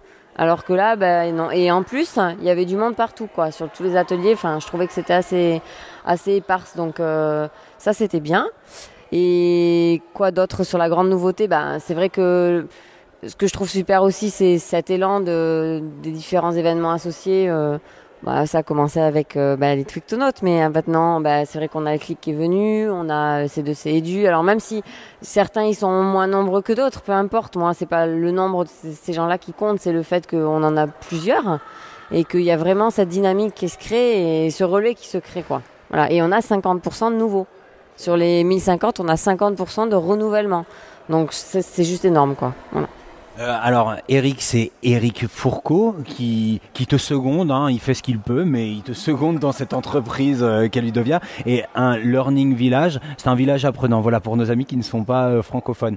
Ce qui est extrêmement anglophone, pardon. Ce qui est extrêmement hallucinant avec ce qui s'est passé là, c'est que on retrouve chez ces fameux 50% la même émotion, la même fraîcheur, la même surprise, la même sidération des, dans un premier temps que nous on a pu ressentir il y a quelques années et que les plus anciens qu'on va sonder interroger ont pu euh, aussi ressentir quand ils sont arrivés sur Ludovia. Donc est-ce qu'on pourrait parler, Régis, d'un fameux effet Ludovia? Je ne sais pas, mais en tout cas, la mayonnaise a vraiment pris cette année. Tu as raison de préciser que la fluidité était au rendez-vous. Et si je peux me permettre, je pense que c'est une des critiques que- qu'on ne s'est pas gardé de vous faire l'année dernière. Et je trouve ça assez extraordinaire de voir comment euh, l'équipe d'organisation a tenu compte des remarques que vous nous faites remonter chaque automne sur ou chaque fins d'été sur les sur les éditions euh, qui viennent de s'écouler. Euh, est-ce que, alors c'est pas facile comme question, mais est-ce que tu as un, petit regret ou un petit en te disant dans cette édition ou voilà ce que j'aimerais améliorer pour la prochaine, je l'ai vu dès, cette édition et je pense que on, on a une marge d'amélioration, on peut redimensionner les choses à ce niveau-là?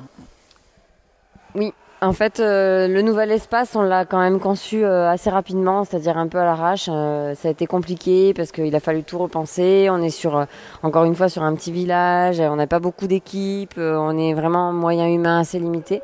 Donc ça a été compliqué et donc voilà, on l'a fait comme ça. C'est un peu brut de décoffrage. Donc je pense maintenant il faut l'améliorer. Par exemple, la cour d'école, euh, où était euh, chapiteau inversant la classe, la ligue, c'est vrai que c'est un peu derrière le bâtiment. Donc, de suite, il y en a qui me disent Ah, bah oui, on est un peu loin. euh, donc, il y a peut-être encore de la signalétique, de l'affichage à améliorer. Et puis, par exemple, les explore camps qui sont dans la salle. Bon, j'ai pas senti, mais j'étais pas tout le temps là, mais j'ai pas senti quand j'allais voir euh, qu'il y avait vraiment euh, de l'affluence. euh, on jouait pas des coudes comme les autres années. Euh, par contre, c'est vraiment un, un- il y a un regain d'intérêt à chaque fois pour ces explore camps, et je me dis pourquoi pas essayer de faire des explore camps aussi dans le parc, voilà, pour permettre qu'il y ait deux pôles explore camp. Ça, c'est peut-être euh, mon petit regret, mais bon, voilà, il faut toujours réfléchir à, de la nouveauté, à améliorer. C'est, enfin, ça peut pas être parfait euh, du début, quoi. Du coup, à l'inverse, j'ai envie de dire, qu'est-ce qui a changé par rapport aux autres saisons et que tu t'es dit là en regardant les jours qui ont passé, ah ouais, ça c'était la bonne idée, ça on va le garder par contre. La bonne idée, c'était voilà le, le village apprenant avec l'espace producteur pour se restaurer sur place, euh, qui fait qu'il y a ce- cette convivialité qui se crée au moment des repas où on est tous au milieu là, euh, et voilà, on est on est ensemble et je pense que ça, on n'arrivait pas à le créer avec nos, nos formules restauration qu'on avait avant. Ça aussi, c'est pour moi un gros atout cette année. Je pense qu'on a, on a fait le tour. Ça m'embête de te retenir encore euh, un petit peu parce qu'on te voit en fin d'événement. On aura, euh, il y aura un Ludovia 15. Oui, il y aura forcément un Ludovia 15. Et euh, on connaîtra le thème quand? Alors le thème, bah, comme chaque année, il sera annoncé à Educatis. Donc normalement, on fait une conférence euh, sur le salon Educatis. Je sais pas encore sous quelle forme, parce que là aussi, on se pose des questions. On se dit qu'on va peut-être changer un petit peu la formule. Euh, voilà, parce qu'on est toujours en questionnement. Et puis comme Eric Fourcault, bah, il est plus chef des projets, mais qu'il est responsable du développement et que c'est lui le créatif, euh, il a toujours deux idées. allez, non, allez, dix idées à la minute. Donc euh, après, des fois, il faut que je le freine parce que c'est bien les créatifs, mais moi, je suis le côté un petit peu cartésien et lui, c'est le côté un peu euh, tout fou. Donc euh, voilà, on est, on peut pas se dissocier, on est ensemble, voilà, complémentaires. Alors peut-être pour, pour terminer, bah, on va prendre la parole, nous, on va la garder pour, vous remercier tous les deux. Je te l'ai dit tout à l'heure, le plus extraordinaire dans cet événement, c'est que vous rendez les gens heureux. Et euh, voilà, sont des professionnels, sont des enseignants, sont des enseignants qui ont des conditions d'exercice qui sont pas faciles, sont des gens qui sont très très engagés dans ce qu'ils proposent et vous leur offrez une parenthèse qu'ils n'ont euh, l'occasion de, de connaître nulle part ailleurs et à aucun autre moment. Et ça, je trouve que le tour de force, puisque c'était la question qu'on posait, euh, qu'on a posé à tous les gens qu'on a interviewés, c'est quel est le tour de force de Ludovia? Ma synthèse à moi, c'est celle-ci. Le tour de force, c'est d'offrir du bonheur à ces professionnels et c'est assez extraordinaire. Pour ça, on vous remercie tous les deux et on remercie l'équipe de l'Office du tourisme d'Axe les Thermes. Un petit big up à Aurélia et à Sylvie, elles se reconnaîtront, qui sont euh, chaque année euh, au- de plus en plus efficaces et ça, ça contribue aussi à cette fluidité dont tu parlais tout à l'heure. Un grand, grand, grand, grand merci Aurélie. Et euh, nous, on espère être là l'année prochaine parce que c'est un indispensable pour nous, vraiment. On compte les dodos alors. On est à 3. Ludovia moins 365. C'est parti.